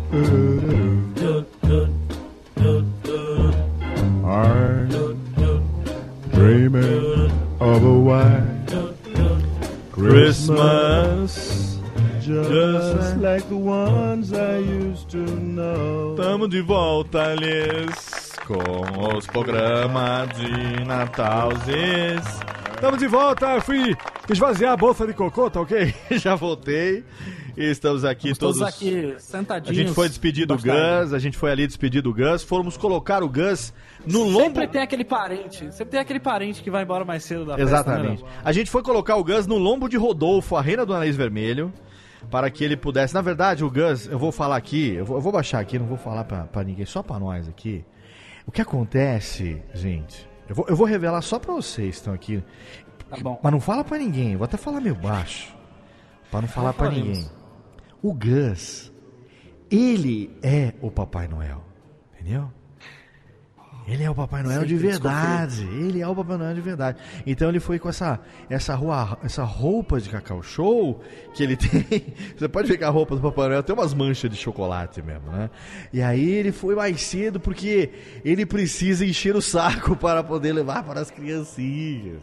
Sujo de chocolate. Ele precisa- fosse Por causa dos biscoitos. Ele precisa, é, ele precisa passar muito hipoglós para poder entrar nas chaminés do estado de São Paulo. Sabe que em São Paulo tem muita casa com chaminé, né? Aqui no Brasil, né? Então é por isso. É por isso. Tira o reverb, técnica, que já deu nervoso. Obrigado, Gus Lanzetta. Fica aqui nosso agradecimento. Infelizmente, Ô, Gus ô, teve Léo, que sair o- do o programa Papai mais Noel- cedo. A gente entende. Véspera de Natal, a gente entende. Fala, Pedro. O Papai Noel aqui em São Paulo, ele entra com o saco vazio nas casas e sai com ele cheio. né? É Exatamente. né? É o Papai Ele- Noel. é- é do- eu, não vou, eu ia falar o nome de um bairro, mas eu não vou falar. Porque senão vão dizer que, né, a gente começa. A polícia da internet está aqui. Não, o Gus ele tinha um compromisso e ele falou: olha, com uma hora de gravação eu vou me. Eu até falei no começo do programa que o programa seria mais curto, porque eu falei, ah, a gente acaba um pouquinho mais cedo, né? Aí não enche o saco dos ouvintes e tal. É, mas aí deu uma hora de gravação. Tinha, a gente tinha apresentado ele, contado duas histórias. Eu não ia deixar vocês sem apresentar, porque eu sei que vocês têm histórias fenomenais. Agora, agora. Sabe o que acontece agora, Pedro, Thiago e, e Jeff? Agora que o convidado foi embora, a gente. Sabe, sabe quando você dá uma festa na sua casa? Que você tem pessoas de fora que não, não estão compartilhando das intimidades da família. E aí você fica meio sem jeito de dar aquela aloprada enquanto ainda tem, né, gente que não é parente na casa. Agora, a gente tipo tirou o tênis, já ficou de já ficou de chinelo, já ficou Agora virou o descalço. programa do Ratinho. Já tá comendo pudim direto com a colher no pote, não tá nem botando na tigelinha. Agora já virou Brasil. Como é que é? Socorro, Brasil! Então. Socorro, Brasil! Então agora. E também queremos, quero mandar aqui um beijo para o Vitor, que não está gravando nesse momento, porque ele tem mais coisas mais importantes pra fazer do que gravar o seu, é uma estrela. o seu é projeto estrela. solo, que dá dinheiro pra ele e o Radiofobia não dá. Então é por isso. Ele está lá ganhando dinheiro e se eu fosse ele, faria a mesma coisa. Se eu tivesse um podcast que me desse dinheiro, eu estaria gravando também nesse momento. Não estaria nesse. Eu estaria em outro. Agora, ó, vamos lá então. Thiago Fujiwara, você que é pai de gêmeas. E eu, eu quero saber. Eu tô, eu tô curioso, eu tô curioso da história do Japa envolvendo o Natal. Porque o Japa é uma pessoa. Pra quem não sabe, Thiago Fujiwara está no Radiofobia já desde que ano, Thiago? 2013? 2003, 2014. 2014. Então vai para o quinto ano no Radiofobia. Você já está no Radiofobia há mais tempo do que Laurito, que começou o programa e nunca, nunca sumiu de um. Pereceu, infelizmente. Laurito pereceu, né? Uns anos atrás. Olha, eu já enterrei muita gente aqui no caminho, hein? Nossa senhora, já enterrou. Eu nem te falo nada, cantor. Quem você enterrou? E- e já foi, muita gente já foi. Ó, rapaz. Então, mas você acabou que você está aqui com a gente e muita gente não sabe, muitos ouvintes não sabem, de uma particularidade do Radiofobia, que nós inclusive contamos em algumas vezes, acho que só com poucas vezes nós contamos isso. é, contamos ao vivo ano passado lá na Comic Con e tal, que você é um dos maiores pauteiros, eu falei pau, eu falei pauteiros do Radiofobia. É a Que- única parte da minha vida que tem a palavra pau e orgulho e eu posso falar para pessoas. Muito bom. certo, né? Muito E bom. certo. Porque exa- e- exatamente essa, esse motivo foi um dos, dos motivos pelos quais eu convidei há quase cinco anos o, o Thiago a fazer parte do Radiofobia, porque ele mandava pautas excelentes. Eu falei, cara, por que, que você não vem gravar com a gente? E aí ele veio, acabou gravando e participou muito bem e acabou ficando. Então o Thiago acabou se tornando, obviamente, nosso grande amigo, indispensável hoje nos Radiofobias, o Japa, todo mundo adora ele, mas ele tem histórias muito legais, tem histórias muito inusitadas. Então eu tenho sempre curiosidade pra saber se as histórias são histórias dele de solteiro, que são aquelas, aquelas meio é, que, que, precisam de uma certa, de um certo cuidado, ou se são histórias já de papais e família com as meninas. Então diga pra gente, meu querido velho e chato, qual, qual é a história de Natal que você reservou para este 24 de dezembro de 2018? Olha, Léo, na verdade, a minha história ela tá no meio termo. Hum. Porque eu tô junto com a Aline Essas são as perigosas. 2002. Essas são as perigosas, Então- que é que não é nem barro nem tijolo, né? Você fica. É, eu tô chegando num momento na vida que eu vou ter mais tempo ao lado da Aline do que tempo sem ela. Ah, né? eu já, já passei por essa fase já. E a gente começou a namorar em 2002, começamos em março, né? E aí, durante esse começo de namoro, assim, o meu sogro, ele tem duas filhas mulheres, né? Então, ele era um cara, assim, no começo muito ciumento, não deixava a Aline dormir na minha casa, eu conheci ele na faculdade, né? Então, ele é assim, tipo, ó, vocês podem sair, mas tem que voltar para casa.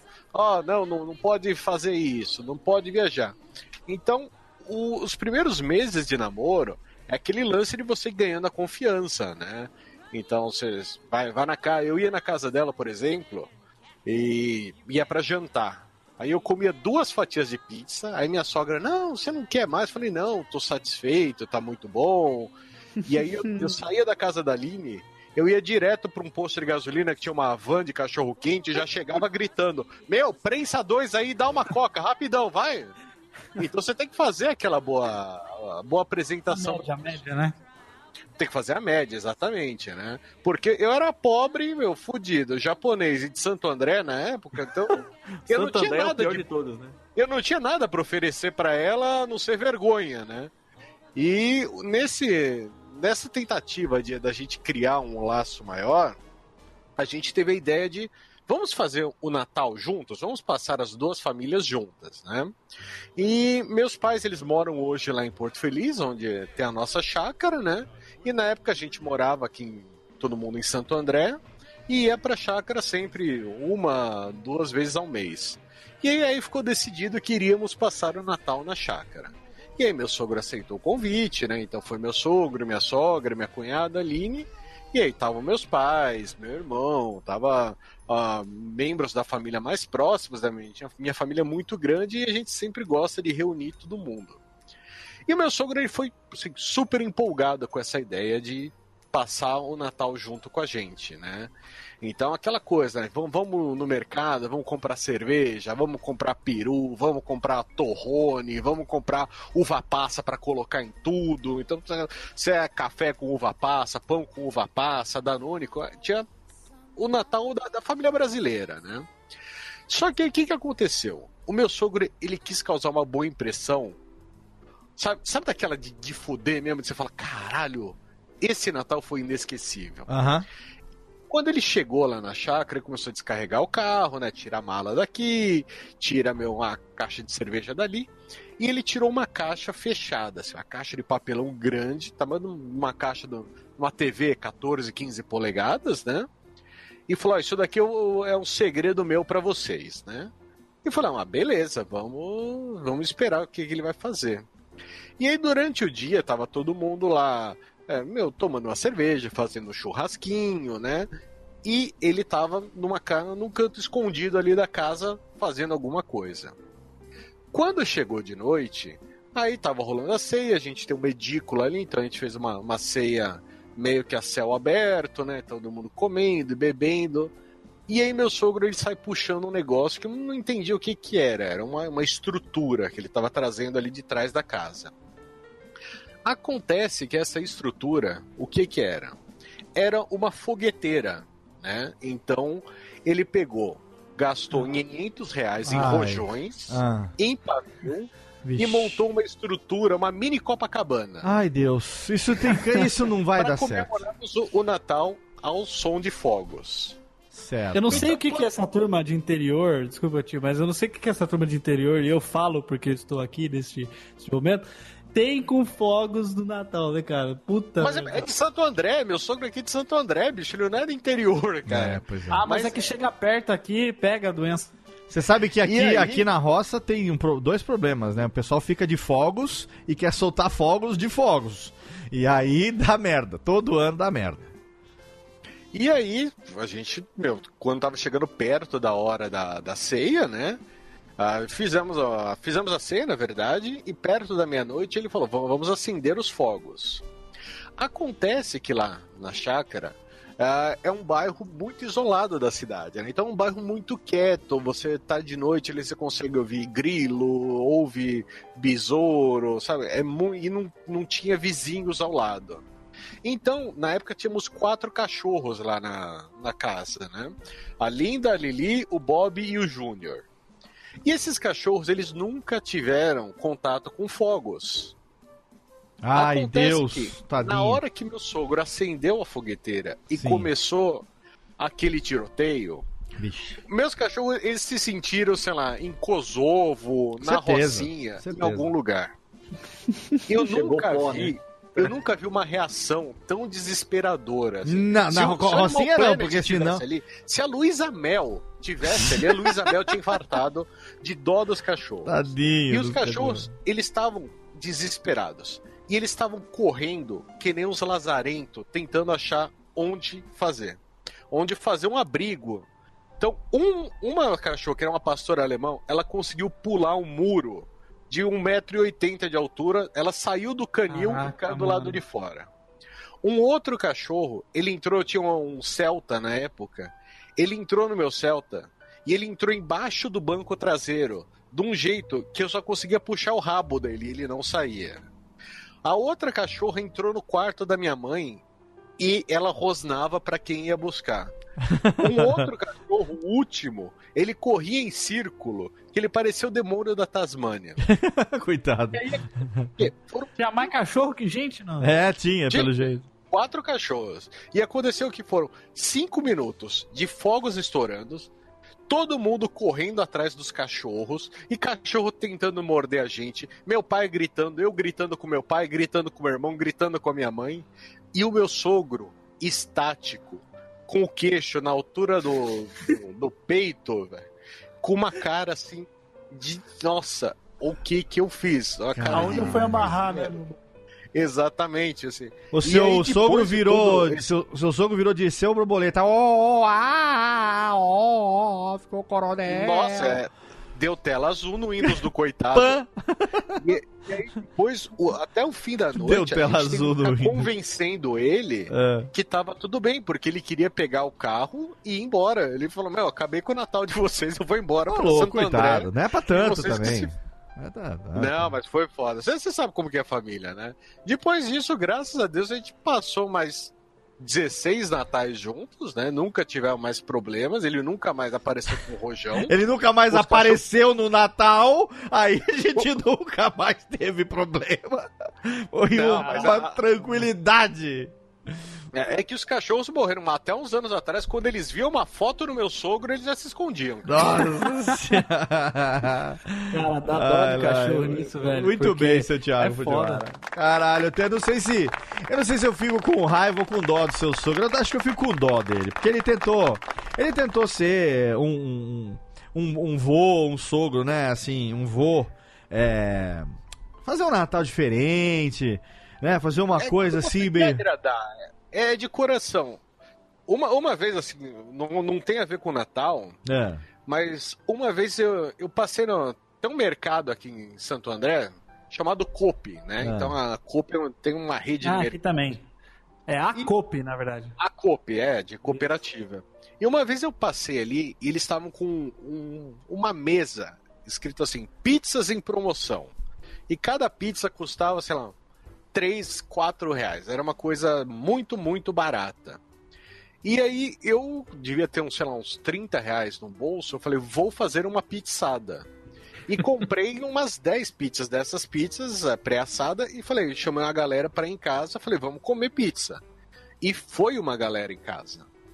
E a partir do momento que eu coloquei a primeira pizza no forno, começou a vir um cheiro de chulé absurda. Eu acho que era um queijo meio podre, um queijo passado que eles tinham nas Era, pizzas. era aquele, era, Queijo não aquele, era aquele queijo camambuça que tem o, o cheiro de. Um cheiro assim. transforma. Queijo camambuça, é. Era um cheiro, e aí as pessoas começaram a ficar com aquele É, o sorriso amarelo. Roque, ro. Roquefode, queijo Roquefode. Nossa, aque- aque- aquele fodia, né? Aquele era a pizza feita com, com lactopurga, porque a pessoa. Quem comeu cagou aquilo. Ai, Ah, aquela pizza deve ter descongelado e congelado umas cinco vezes antes de você comprar. E aí eu, eu, eu fiquei com essa cara de tipo, puta, fui fazer uma coisa boa e fudi todo mundo. Ah, né? cara. Então eu, eu isento ele da culpa. Cara, no Réveillon do ano passado, que é perto do Natal, eu fiz. Ano passado não, ano retrasado, porque ano passado. Esse ano. É, ano passado, 2017. Porque nesse ano de 2018 eu me redimi. Mas no Réveillon de 2016 pra 2017, ah, eu, eu resolvi fazer uma lasanha, né? Até porque é simples, no Natal a gente já tinha comido pra caralho, passa aquela semana comendo, e aí eu resolvi fazer uma lasanha. E aí a gente foi Prato pra. leve, né? Oi? Pratinho leve, né? Só pra. É, e, e fácil de fazer também. Foda-se. Você tá, tá bebendo pra caralho, tem que comer uma, um carboidrato pra dar uma regulada. Aí, cara, só que a gente tinha ido pra, pra Campinas e eu tinha ido no, numa loja lá no, de departamento e tinha comprado uma terrina, aquelas travessas refratária, a maior que eu achei. Então, tipo, sei lá, dava pra fazer, sei lá, 8 kg de lasanha, 5 kg de lasanha, sei lá o quê. E eu fiz, falei, pô, eu vou fazer uma dessa e uma menorzinha, né? E aí a gente tava em, sei lá, oito pessoas mais ou menos aqui em casa. Falei, ah, dá pra todo mundo, qualquer coisa a gente assa a menorzinha também. Guardei a menorzinha e fui assar a maior. E eu tinha tido epicondilite, que é aquele negócio no cotovelo, o músculo do cotovelo que dói pra caralho e tal. Eu tava fazendo fisioterapia e tava até com uma tala e tal, um negócio assim.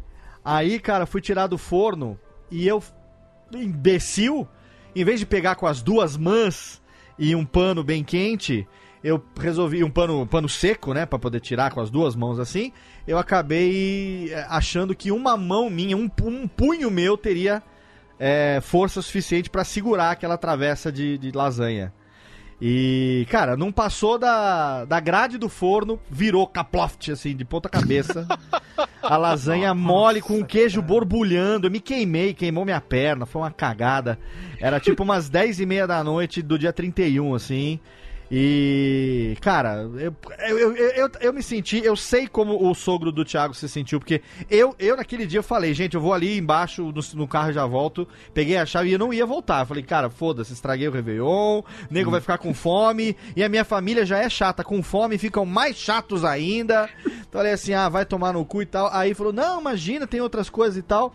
E aí a, a travessinha pequena acabou salvando o. Se bem que a gente fez aquele. Sabe aquele Rengesteng de pegar com a espátula grande e tirou o que aproveitou, mas fez um estrago, cara. Nossa, fez Tem um que estrago. assoprar, é só assoprar. Aqui em São Bernardo a gente assopra. Mas não é só soprar, porque não dava pra juntar, porque juntou no forno uns pedaços de coisa de forno que veio junto. Ah, cara. E Ah, pedaço da perna do Léo também. Pedaço né? da minha perna até hoje junto, então, enfim.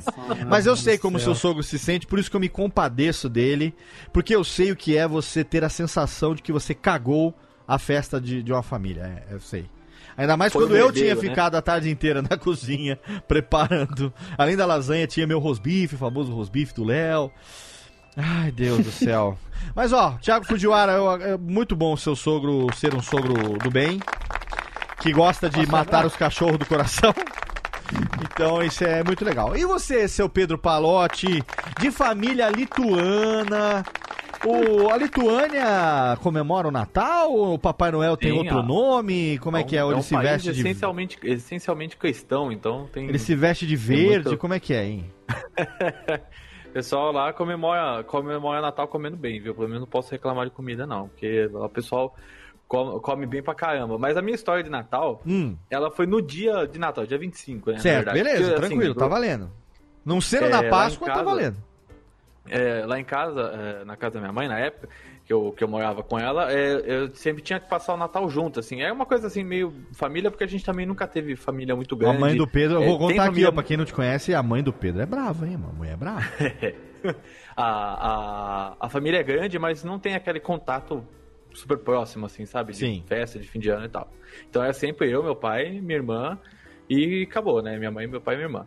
E aí, ah, então, eu já tava nesse ano que eu. Foi, acho que foi o primeiro ano que eu já tava com a Cat já. E aí ela tava em Águas de Lindóia, e aí eu, a gente combinou lá o seguinte, ó, eu vou passar o, o, o Natal em casa, véspera, né? Que a gente comemora a véspera. Sim. E o Natal eu vou pra lá e vou ficar com ela, né?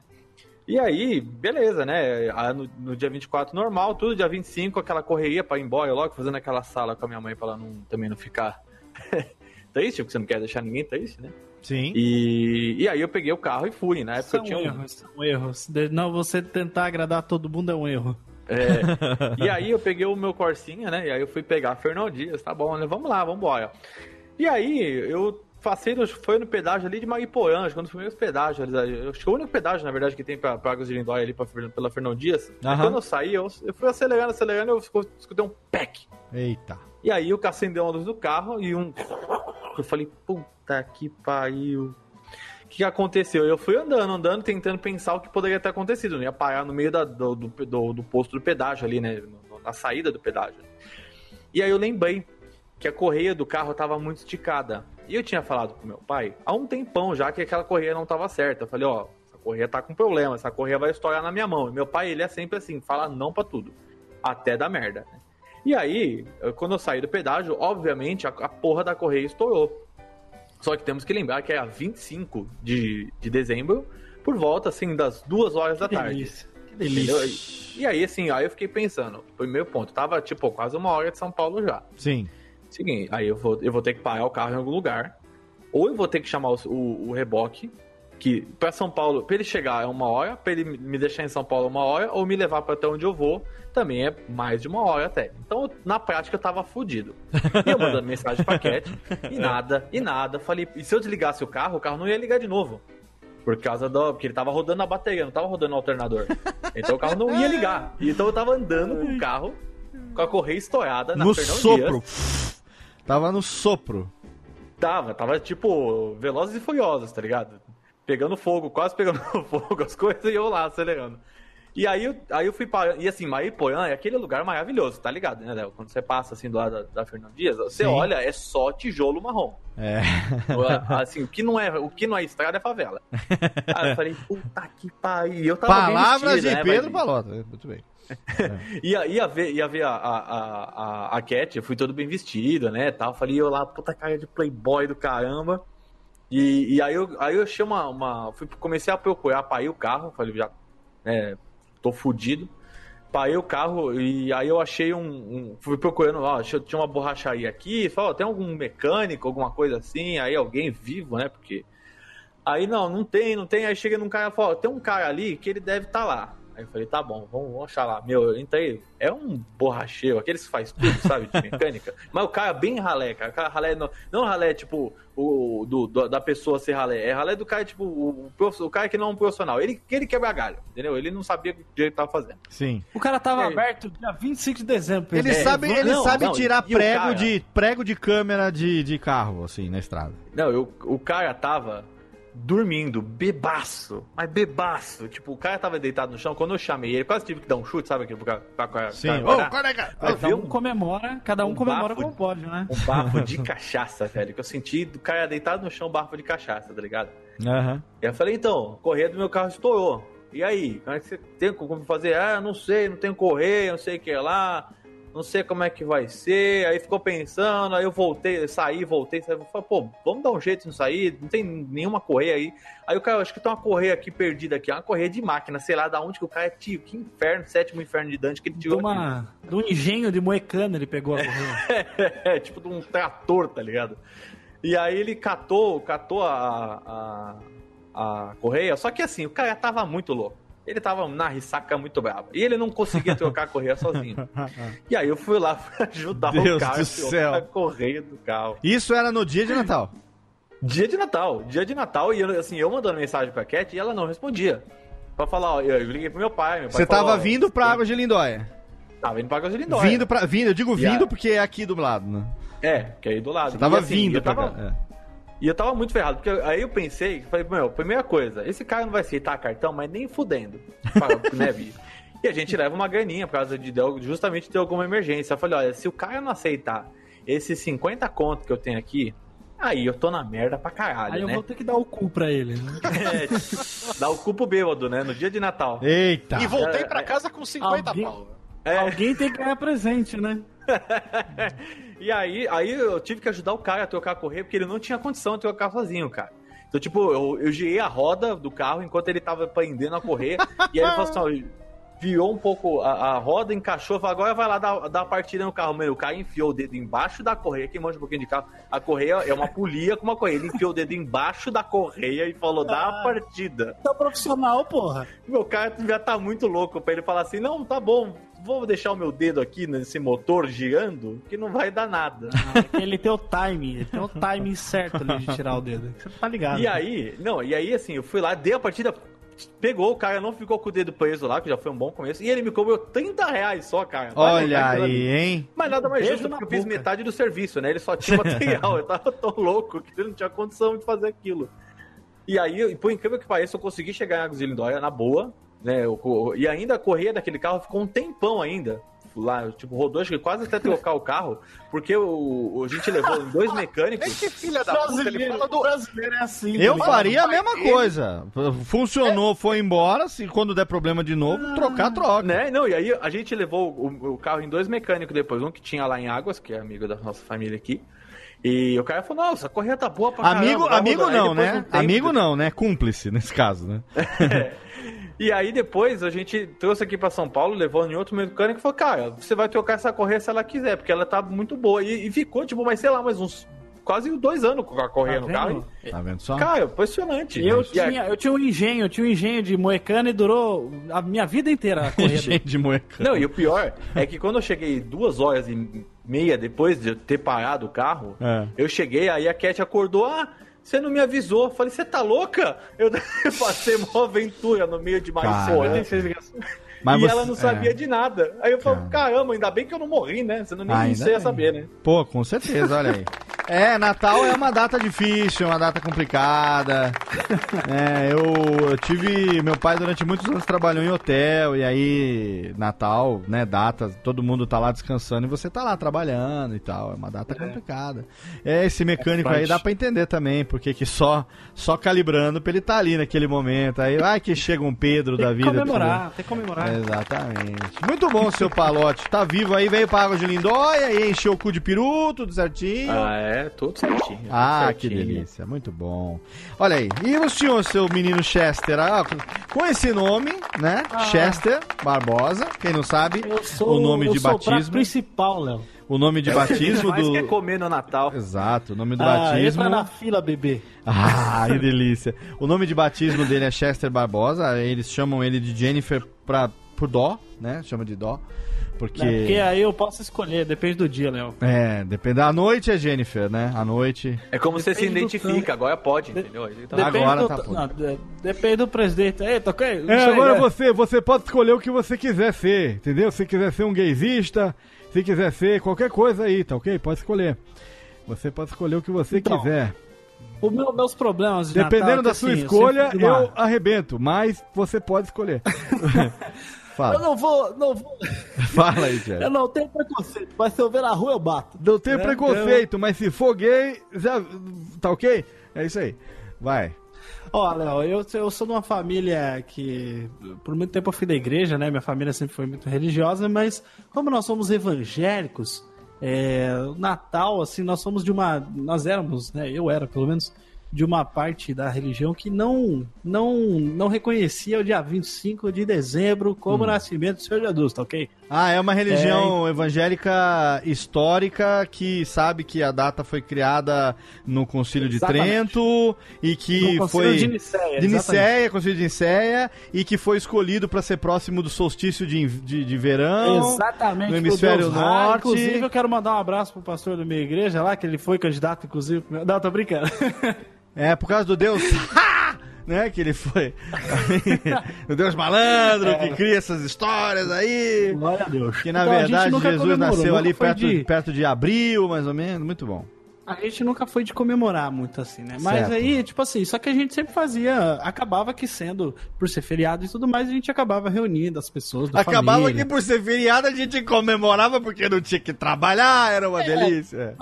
Exatamente, exatamente. Tá. Aham. Só que não tinha aí os, os, os preceitos, as coisas né, né, do Natal, como todo mundo. Né? A Certo. gente ganhava presente. Quem, por exemplo, se eu fosse o Lucas, né, que nasceu dia 25, eu ganhava presente, senão não ganhava.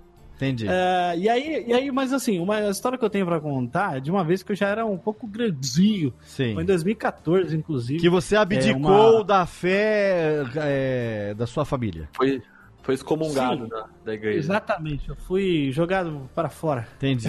Entendi. Assim como a igreja do nosso Senhor Jesus Cristo no Concílio de Nicéia. Não, tô brincando. Aí, Boa. Glória a Deus. Chamem o Jeff Aí que- participar de programas religiosos e históricos aí. Atenção. pô, se chamar, eu, eu, eu participo mesmo, Léo, porque eu conheço, conheço um bocado da Bíblia. Então Mas, nós vamos enfim. gravar um Radiofobia esse ano agora, 2019, que a gente vai fazer 10 anos. E é o último ano do Radiofobia, né? O décimo é o último, vai ser o último ano do Radiofobia. Ele- a gente vai acabar dez- aos 10, aos 10 chegarás, dos 10 não passarás, já Não dizia passarás. a profecia de Zacarias no depois. Exatamente. Radiofobia Chipuden, com Lucas no comando. Né? Não, vai acabar. A Radiofobia vai acabar.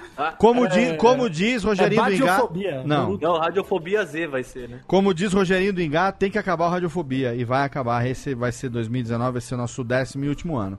E a gente vai gravar um programa, Jeff, falando esse negócio que vai se chamar Agora Compreendo Todos os Fenômenos. Aí, ó. É. Chama. Tem muita história Chama sobre nós. isso, porque eu, eu fui, eu fui seminarista e a gente estudava os, né, muita coisa, história das civilizações, das religiões e tal. E aí tinha um amigo meu que uma vez, eu vou contar essa porquê dessa cantante aqui, retoma isso, segura a história sua aí. Sim, que, aqui. que a gente eh, foi dado uma entrevista, é, e aí um, um- era- tinha um jornal lá na Messiânica e tal, e aí o cara foi falar, ah, aí entrevistei o reverendo, não sei o que, e ele disse tal coisa.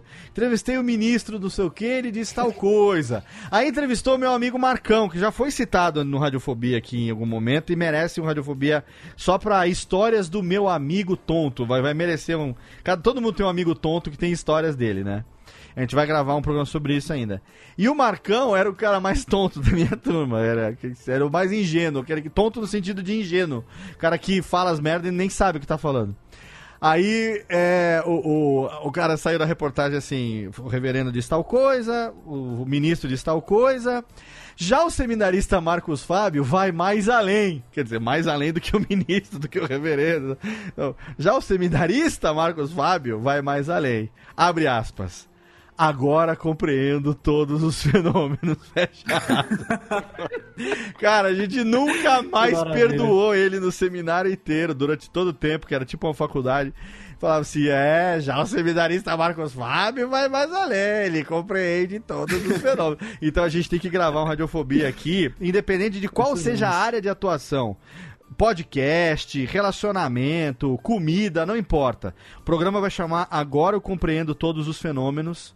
E aí você, cada um de Maravilha. nós, vai dizer o que que compreende que você tem certeza que ninguém além de você sabe que aquilo é verdade ou que aquilo existe. Gostou da pauta? Exato. Ah, maravilhoso. E eu tô falando isso minha- já aqui no programa, sem medo de que se copiarem a minha pauta, eu vou processar. Eu vou processar, tá ok? Vou botar no pó de arara, vou chamar o meu amigo, o general Bu- Bu- Bustra, e vou, vou botar no pó de arara, tá ok? Fala, Jeff. Então, voltando, como dizia eu, dizia eu que na aritmética. eu, né, na aritmética. É, então aí nesse. Em 2014, eu tenho, tenho uns amigos aí. Inclusive, mandar um grande abraço pra eles. Os Ah, amigos aí, igual a poesia, a poesia Tá parecendo um choque aí. de cultura. Tem os amigos aí? Vamos dar Tem uns os abraços aí? pros amigos aí. E aí a gente combinou, né, de passar, de ir pra Ubatuba no Natal. Né? Mas aí, aí perceba, Evair, o tamanho da burrada. o tamanho do É. cavalo. Nossa, esse meme foi velho. Aí, cara, a gente falou assim, não, beleza, vamos, vamos fazer diferente, né? Não, não queremos pegar trânsito, não vamos ir antes. Vamos ir no dia 24, porque vai dar certo, né? A gente vai pra, pra praia dia 24, não pegaremos tanto trânsito. E de Pela fato... Tamoios. E de fato, eu não sei, cara. Eu, eu sou. Pode falar qualquer coisa pra mim que eu. De, rua, assim, que eu sou muito. Sou um bosta. Pra, eu, só, eu só vou nos lugares se o Waze me falar. Eu não, não sobreviveria no mundo sem Waze. Aí o que aconteceu? Fomos pra, pra Ubatuba. Não demorou tanto, assim, é uma viagem daqui de Sorocaba até Ubatuba, umas três horas, três horas e pouquinho por aí. É, aí, cara, isso foi no dia 24. A gente chegou lá no dia 24, a gente tinha alugado uma, tipo, uma pousada, assim, um quarto, né, numa pousada. E chegamos lá às 17 horas do dia 24. Só que a gente já tava morto de canseira. É, porque a gente saiu cedo, né, pra tentar não pegar trânsito e tal. É, e aí o que acontece? Dormimos. né, todo, mundo, todo mundo tomou banho, foi dormir. Ah, pelo menos isso, Dormiu, né? cara. Pelo menos. Não, sim. banho. Né, todo mundo tomou uns banhos não juntos, infelizmente. e fomos dormir. Só que aí, cara, a gente falou assim: não, vamos dar uma dormidinha, só uma cochiladinha aqui. E aí depois, umas 8 horas, a gente sai pra, pra, pra comer uns Brig Nights, uns Repetex aqui. Só que aí, cara, a gente acordou, era mais de 11 e meia da noite. A galera rodou e acor- acordou, tipo, eu acordei assim. Nossa, cara, tá tudo fechado agora, agora não tem jeito. Vamos comer clube social aqui e deixa pra, pra outro dia. Aí no outro dia, que era dia 25 de Outro dezembro, dia, acordamos- vulgo ano que vem, né? Assim. Acordamos no outro dia, às 5 da manhã, daí, porque ninguém tinha mais sono, né? A galera tinha ido dormir Aham. cedo pra caralho, né? Junto com o cantar do galo. Acordamos aí, vimos o sol nascer de cima da pousada, uma piscina ali que tinha. Né? Ninguém entrou na piscina porque tava um lodo só. a gente olhando o sol nascer ali, ai, tão bonito. E aí fomos, fomos pra praia, né? Levantamos e fomos pra praia. Nós já estávamos de pé, fomos pra praia, levantamos do, do, do banquinho ali. fomos pra praia, chegamos lá, comemos camarão, comprei o chapeuzinho, né? Aquele chapeuzinho que as pessoas vendem e tal. Comprei, fiquei bem feliz lá com o meu óculos escuro, parecendo um mosquito da dengue. Aproveitando maravilhosamente, né, a minha vida de classe média. Aí, Eis que, durante, enquanto estamos nadando, eu encontro uma amiga minha do tempo que eu trabalhava numa, numa faculdade. Ela, ela era minha amiga. Ela trabalhava comigo. Aí, eu, aí foi tipo o Chaves encontrando o Kiko, sabe? Na, na praia. Em Acapulco? Fulana! E Acapulco, sabe? Sim. Fulano, ah, não acredito que você tá aqui, pá, não sei o quê. Fui lá, falei, pô, que legal. Ficamos lá, eu, ela e meus outros amigos, e tinha mais um grupo de amigos dela. Ela falou assim: olha só, a gente tá fazendo uma parada aqui que a gente tá percorrendo todas as praias. Pra quem não sabe, eu tinha, a gente tinha parado nas praias da To- na praia da Toninhas, Toninhas, eu não sei se Sei. é esse o nome, acho que é isso. É. E aí era uma das praias ali. E aí elas estavam fazendo a parada de percorrer todas as praias, né? Ali da, desse circuito de praias. Não sei se é assim que fala, enfim. Aí eu falei, não, vamos, estamos seguindo, a gente dá uma passada aqui, a gente vai seguir em frente. Aí, né, eu falei assim, poxa, poxa, fulana, vamos com você então. Vamos, ao invés de ficar aproveitando aqui essa praia que nós já estamos aqui, vamos nos vestir novamente e vamos percorrer um trânsito, filho da puta, e ir para outra praia Hum. a ideia mais merda que a gente teve. Aí a gente foi. Só que, Léo, amigos, queridos, puta que pariu, a gente levou muito tempo pra percorrer essa estrada. A gente levou, tipo, e não era um trecho muito grande. A próxima praia ficava bem perto. Só que era um trânsito, filho da puta, só, só de duas mãos, né? Uma mão ia, a outra voltava. Então não tinha o que fazer, era um trânsito desgraçado. Aí, É cara, praticamente que- Serra Negra, que tem duas ruas, uma que vai e uma que volta. É, é Exatamente. Rio Santos. Santos E aí, tá- eu, aí, eu, aí eu falei assim, bom, o que, que eles vão fazer? Já, aí já tava começando, já, já tinha passado o horário do almoço, a gente não tinha almoçado. Eu falei assim, mano, vamos parar aqui em algum lugar comer, porque eu acho que não vai tá foda continuar pra lá, né? Paramos no lugar e foi a refeição mais cara que eu já paguei em toda a minha vida, porque né, comer na beira da praia, né, em restaurante na beira da praia, puta que pariu. Pagamos caro pra cacete. E aí, aí ficou naquela, né? Vamos seguir em frente à viagem ou não? Falei, Puta, cara, se for demorar o tanto que demorou pra chegar até aqui, é melhor a gente voltar. Porque já era umas três horas da tarde e a gente não tinha aproveitado nada, só ficamos no trânsito. Voltamos, quando voltamos pra lá, pegamos outro trânsito novamente. E eu falei, não, mas beleza, se for aqui tava escurecendo, não tem problema, vamos entrar no mar assim mesmo. E aí, quando a gente chegou na pousada, começou a cair uma tempestade. Mas uma chuva do caralho, trovões e raios e trovões. E a gente falou, puta que pariu, cara. Voltamos, ficamos dentro do. do... Perdemos o dia 25 inteiro no trânsito, querendo ir para outros lugares. Passamos, acho que nem duas horas naquela praia que a gente chegou. E voltamos pra essa casa. Aí, beleza. Acordamos no outro dia. E tínhamos tomado algumas, né? pra aproveitar, afogar um pouco no dia 25, falar pela, pelo rolê merda que a gente deu. Voltamos lá e. Imagina se não, né? Hã? Imagina se não. Nossa, puta que pariu, a gente tolou para jaca. Aí acordou no outro dia, todo mundo dor de cabeça, demoramos pra nos ajeitar ali, falou assim, não, vamos, vamos aproveitar esse dia 26, se a gente tem que sair aí um meio-dia, né, pra gente conseguir chegar a tempo eh, em casa, né, pra, pra não, porque eu ia trabalhar no outro dia, eu trabalhava de porteiro ainda. E aí eu falei, não, temos que voltar, né? Temos que voltar, que senão a gente vai pegar muito trânsito. Aí só demos uma idinha na praia ali, comemos alguma coisinha e já, já pegamos todas as coisas e fomos embora. Meus amigos, só que todo mundo teve a mesma ideia que a gente. Como sempre. Todo mundo, todo mundo teve a mesma ideia. A gente levou para percorrer um período de 50 quilômetros de carro, a gente levou 7 fucking horas. É isso. Tem mais é que se fuder. Tem, Tem mais mesmo. é que Tem se mesmo. fuder. Tem e aí, muito. cara, eu sei que assim, a gente tava exaurido, exausto pra caralho. A gente saiu, não era nem, sei lá, era um pouco mais de meio-dia, uma hora da tarde. Eu sei que a gente foi chegar na minha casa, era tipo 3 horas da manhã. Nossa. E eu, cara, eu, eu, eu fui assim, todos eles dormiram e eu, e eu, assim, eu tava morrendo de sono. Só que eu não ia dormir nem fudendo. Eu ficava apertando a minha perna pra. Porque meu amigo dirigindo falou: Não, tô, tô, tô suave. Mas eu falei: Não, cara, você não vai dormir, não, pelo amor de Deus. E eu fiquei acordado a viagem inteira. com ele ali dirigindo zoião estralado. E puta que pariu, esse foi, a gente jogou o Natal no lixo por causa de, de más companhias. E olha só, É, o- eu te falar que- você, e você não comeu a sua amiga. É, que isso, Puta que pariu. Ô, história faltou- Merlin, hein? Faltou investimento, hein? Ai, meu É, Deus do merda céu. porque a minha vida é uma merda.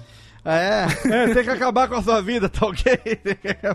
É por isso que eu falei que Deus nos elimine. Deus nos se Deus elimine quiser, todos. se Deus essa quiser. noite. Tem que acabar com a vida do Jeff, não tem jeito. Ai, olha só, gente. Hoje é véspera de Natal.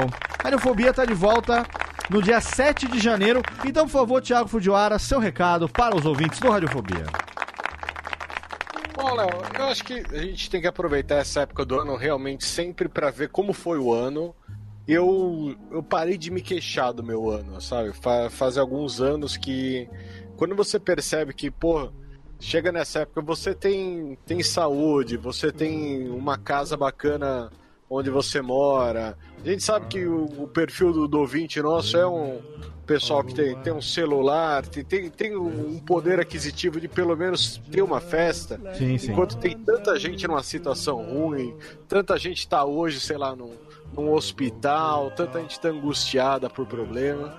Então eu não me queixo mais. E aconselho os ouvintes a fazerem isso. Antes de você reclamar, vê mesmo se você tá reclamando por algo que é cabível. Olha aí. Porque você tá no dia 25 de Natal reclamando que não ganhou um iPhone novo, que não ganhou um PlayStation, cara, que não ganhou nada, aí não, não, não é motivo pra reclamar. Exatamente. Olha aí, isso, Quase isso. chorei.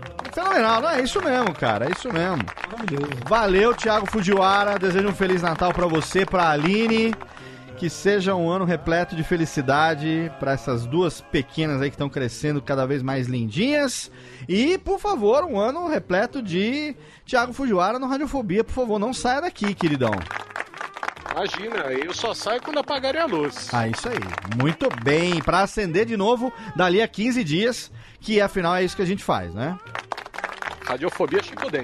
Exatamente. Temos aqui também a presença dele, que não é pai, ele é marido de Cat Adams, meu amigo Pedro Palotti, por onde vamos? Sempre com seus blogs também. Ele que tem dois fã-clubes criados por si próprio, muito bom. Brincadeiras à parte, Pedrão, deixa aqui sua mensagem também, você aí que casou cedo, é empresário, toca sua vida junto com a, junto com a Catarina e tem lá o seu canal, também se esforça diariamente aí para gerar conteúdo, para poder se destacar com conteúdo bacana no meio de tanta merda que a gente tem aí nas plataformas hoje em dia. Bom, 2018 foi generoso, apesar de suado para todos nós. 2019 tá chegando, sua mensagem, meu velho. É, eu queria agradecer é, ao pessoal do Radiofobia, primeiro o- Léo, obviamente, né, o mestre Léo, porque se eu tô, boa parte do que eu tenho hoje como criador de conteúdo é por causa do Léo, já agradeci ele um monte de vezes, ele abriu uma porta pra mim que é, só de estar perto dele já, já sempre agradeci muito, é um cara que eu tenho muito carinho, inclusive depois de, é, com o tempo veio o Jeff junto, que é, foi na mesma semana e depois hoje tá todo mundo junto, É. o Thiago que é um cara que eu gosto pra caramba também. E eu compartilho muito disso que o Thiago falou, que muita gente reclama né, que meu ano foi ruim, meu ano não foi bom, que ano que vem vai ser melhor. Faz bons anos que eu não tenho o que reclamar é, da, da, da minha vida como um todo. Assim, eu trabalho muito, a Cat aqui trabalha muito no canal, é, sabe, a gente faz, eu sei o, o esforço que o Thiago faz, que o Léo faz, que ele também tem trabalho pra caramba, o Jeff, pra fazer as gravações, a gente fica aqui, se diverte pra caramba. É, e, e a e hoje eu tenho uma família, hoje a gente tem até gatinhos que entraram para nossa família aqui, é, graças a Deus, são, são coisas que a gente é, tem que agradecer. A gente sabe que tem gente que sofre muito no mundo, só que também ah, a gente tem que batalhar bastante e eu não, eu não posso reclamar de onde eu tô na minha vida hoje. Então eu agradeço pela, pela família que eu tenho, pelos meus amigos e acho que a gente tem que sempre pensar que a gente tem que fazer o melhor do que, que- da, da gente na situação que a gente vive. E eu acho que, assim, eu tô num excelente momento da minha vida e eu agradeço por, todo, por todos vocês por compartilhar, estarem aqui, poder compartilhar com vocês essa- esses momentos tão legais. Pô, Pedrão, obrigado, cara. Pô, prazer é todo nosso ter você com a gente. Eu tenho um prazer enorme ser teu amigo. O melhor dia foi quando recebi você e Catarina aqui na minha casa alguns anos atrás e a gente criou uma amizade. Vocês vieram pra Água de Lindóia aqui, a gente se encontrou e daqui a gente tá junto até hoje. É um prazer ter Graças a você Deus, aqui É como. eu- Você sabe o carinho que eu tenho pela sua família, Tamo pelas junto. crianças. Porra, nem E, fale. e, o- e o carinho que a gente tem por você aqui, que toda vez que o Léo vem pra São Paulo, eu convido ele pra ficar aqui em casa. Eles tão devendo- as crianças ainda estão devendo a visita aqui. Tá, toda vez a gente tá junto, a gente sempre sai, toma uns goró, toma um, co- come um negocinho legal e a gente tá sempre junto. Muito obrigado, vida longa ao Por Onde Vamos, ao canal lá da Cat Adams. Isso aí, Muito legal mesmo, valeu Pedro Palota e obrigado também você aí, diretamente de Sorocaba, o menino do Pininho que tá comigo diariamente, respondendo todos os e-mails que chegam lá na empresa, atendendo os nossos é, potenciais clientes com todo carinho, com todo profissionalismo, editando podcasts agora também, sonorizando ao longo de 2018, sonorizando o Nerdcast. Estamos aí trabalhando há mais de, de dois meses, quase dois meses aí no Nerdcast de RPG e, puta, virando madrugada, gravando foley, fazendo tudo aquilo que a gente gosta de fazer. É um sacrifício, mas é um prazer ter você comigo, meu amigo, menino Chester. Muito obrigado, meu velho. Poxa, muito obrigado, Léo. Quero agradecer de coração mesmo, assim, acho que por ser os últimos, o último Radiofobia do ano, quero agradecer aí a todos, todos os ouvintes e principalmente a vocês aí, principalmente a você também, né, Léo, por ter permitir que a gente se aproxime de pessoas tão, tão bacanas assim.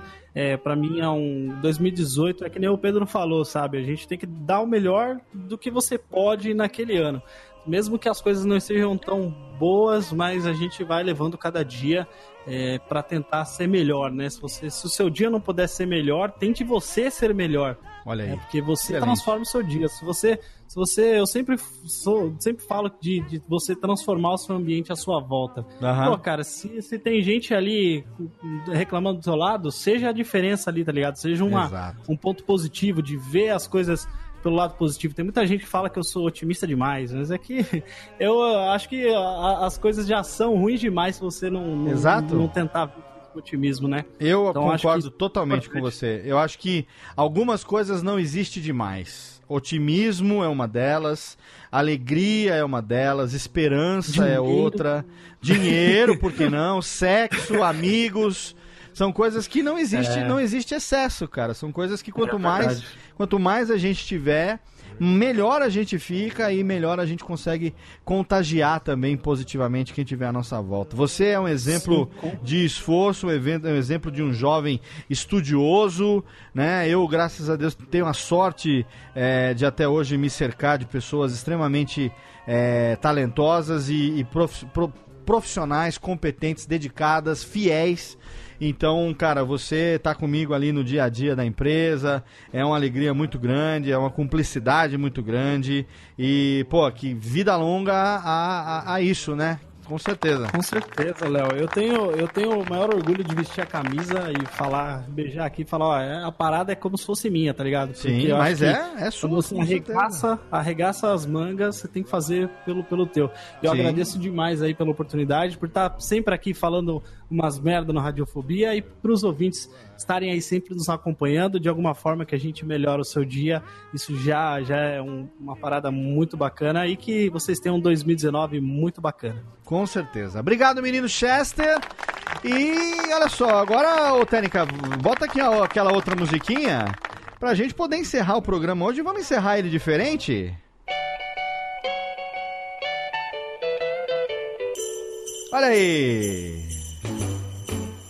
Jingle bell, jingle bell, jingle bell. Vamos encerrar o programa hoje, encerrando essa última edição do Radiofobia de 2018. Muito obrigado demais a você aí, querido ouvinte, você que é fiel, você que nos acompanha há quase 10 anos, né? A gente teve aqui esse décimo ano no ar. A gente vai completar 10 anos agora no dia 1 de março e já posso adiantar que vai ser um programa fenomenal. Um programa que, nossa, faz anos, anos, anos que eu tô tentando gravar e a gente vai conseguir fazer no nosso especial de 10 anos a realização de mais um sonho, mais um ídolo, mais uma pessoa querida aqui. É, eu tô tendo a felicidade do Radiofobia me trazer isso, grandes amigos, é, além dos que estão aqui hoje no Radiofobia, eu preciso agradecer aos nossos queridos é, integrantes também, que não está aqui hoje, nosso querido John V. Jones, nosso príncipe Vidani. Agradecer também ao nosso querido Guizão, que agora foi é, absorvido né, nesse ano de 2018, foi incorporado pelo Radiofobia Iniciado. também, iniciado nos meios radiofobéticos. Pessoal da velha guarda da Portela também, que de vez em quando aparece, não apareceu muito esse ano, todo mundo ocupado com seus projetos pessoais. Marcos Lauro, Ira Croft, que também é integrante do Radiofobia. Nosso querido Bruno Costa, lá do Rio de Janeiro, Zumbirosca. E também o nosso querido Rafa Pizza, que né, também é integrante e tá meio sumido, mas logo logo vai aparecer de volta aqui também. Quero agradecer que demais. naquele cara do Rio Grande do Sul, hein? Exato, nosso querido Tenso também, não podemos esquecer jamais do nosso querido Tenso. Trabalhou demais o Tenso nesse ano de 2018, prometeu que vai estar mais presente aqui com a gente em 2019. É, e que mais? Temos que agradecer também da equipe Radiofobia, das pessoas que trabalham com a gente no Radiofobia. Temos Thiago Miro, meu segundo em comando nas edições. Temos também Caio Corraine, temos Andrei Fernandes. São os nossos editores do mais alto garbo e elegância. Pedro Palota também como nosso editor de vídeo, sempre que tem um job de edição de vídeo. E também não podemos deixar de agradecer àquele que é um dos caras que mais trabalha, que mais rala nessa empresa, que faz tudo, tudo que você vê de gráfico, de identidade visual, de design. Esse ano a gente teve aí camiseta Classics, tem estampa de camiseta, tem campanha, tem vitrine nova, tem backhand na paralela entrando agora também, Jeff Paiva e Ariane Ferreira. Tem também voz off com Antônio Viviane e Nicola Lauleta. E agora 2019 trazendo novidades para a Radiofobia Podcast Network que está crescendo como rede, absorvendo muito conteúdo, muita coisa legal chegando. Campus Party 2019 teremos a presença da- do podcast com a Bpod. O 2019 será assim como foi 2018, o ano do podcast no Brasil, mas tudo isso eu tô falando porque tudo isso que você viu de imagem, de design de camiseta tem a mão do nosso querido Gui de la Coleta. Um beijo pro Gui, que é o nosso designer. Não largo esse cara jamais.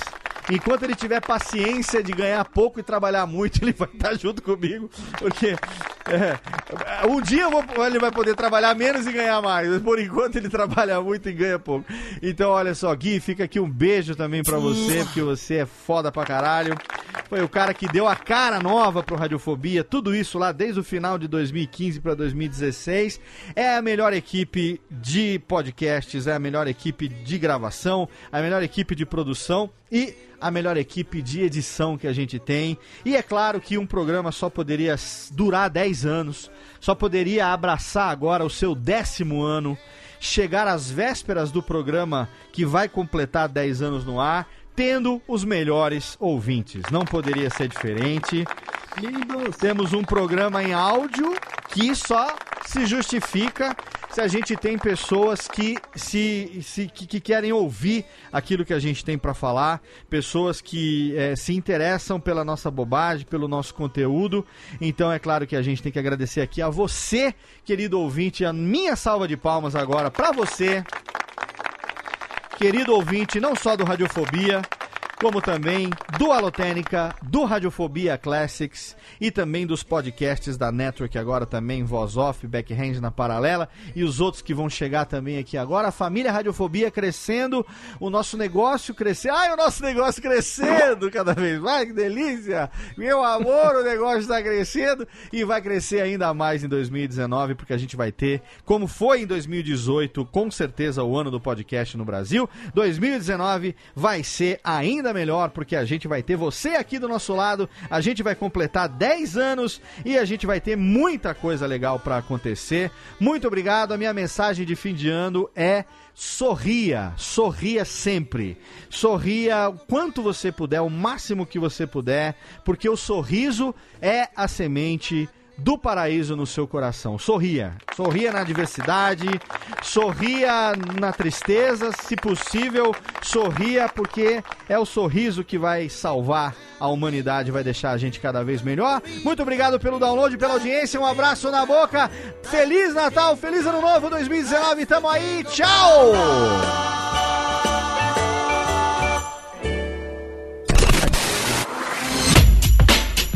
Rádio Fobia. Este podcast foi publicado pela Radiofobia Podcast Network. Oi, eu sou o Antônio Viviani e quero convidar você a ouvir o nosso podcast Voz Off. Desde julho de 2017, eu e meu amigo Nicola Lauleta temos o prazer de conversar com as grandes vozes do rádio, da TV e da publicidade do Brasil e trazer suas histórias até você. Se você, como nós, é apaixonado por locução, acesse vozoff.com.br e acompanhe nossos episódios aqui na Radiofobia Podcast Network.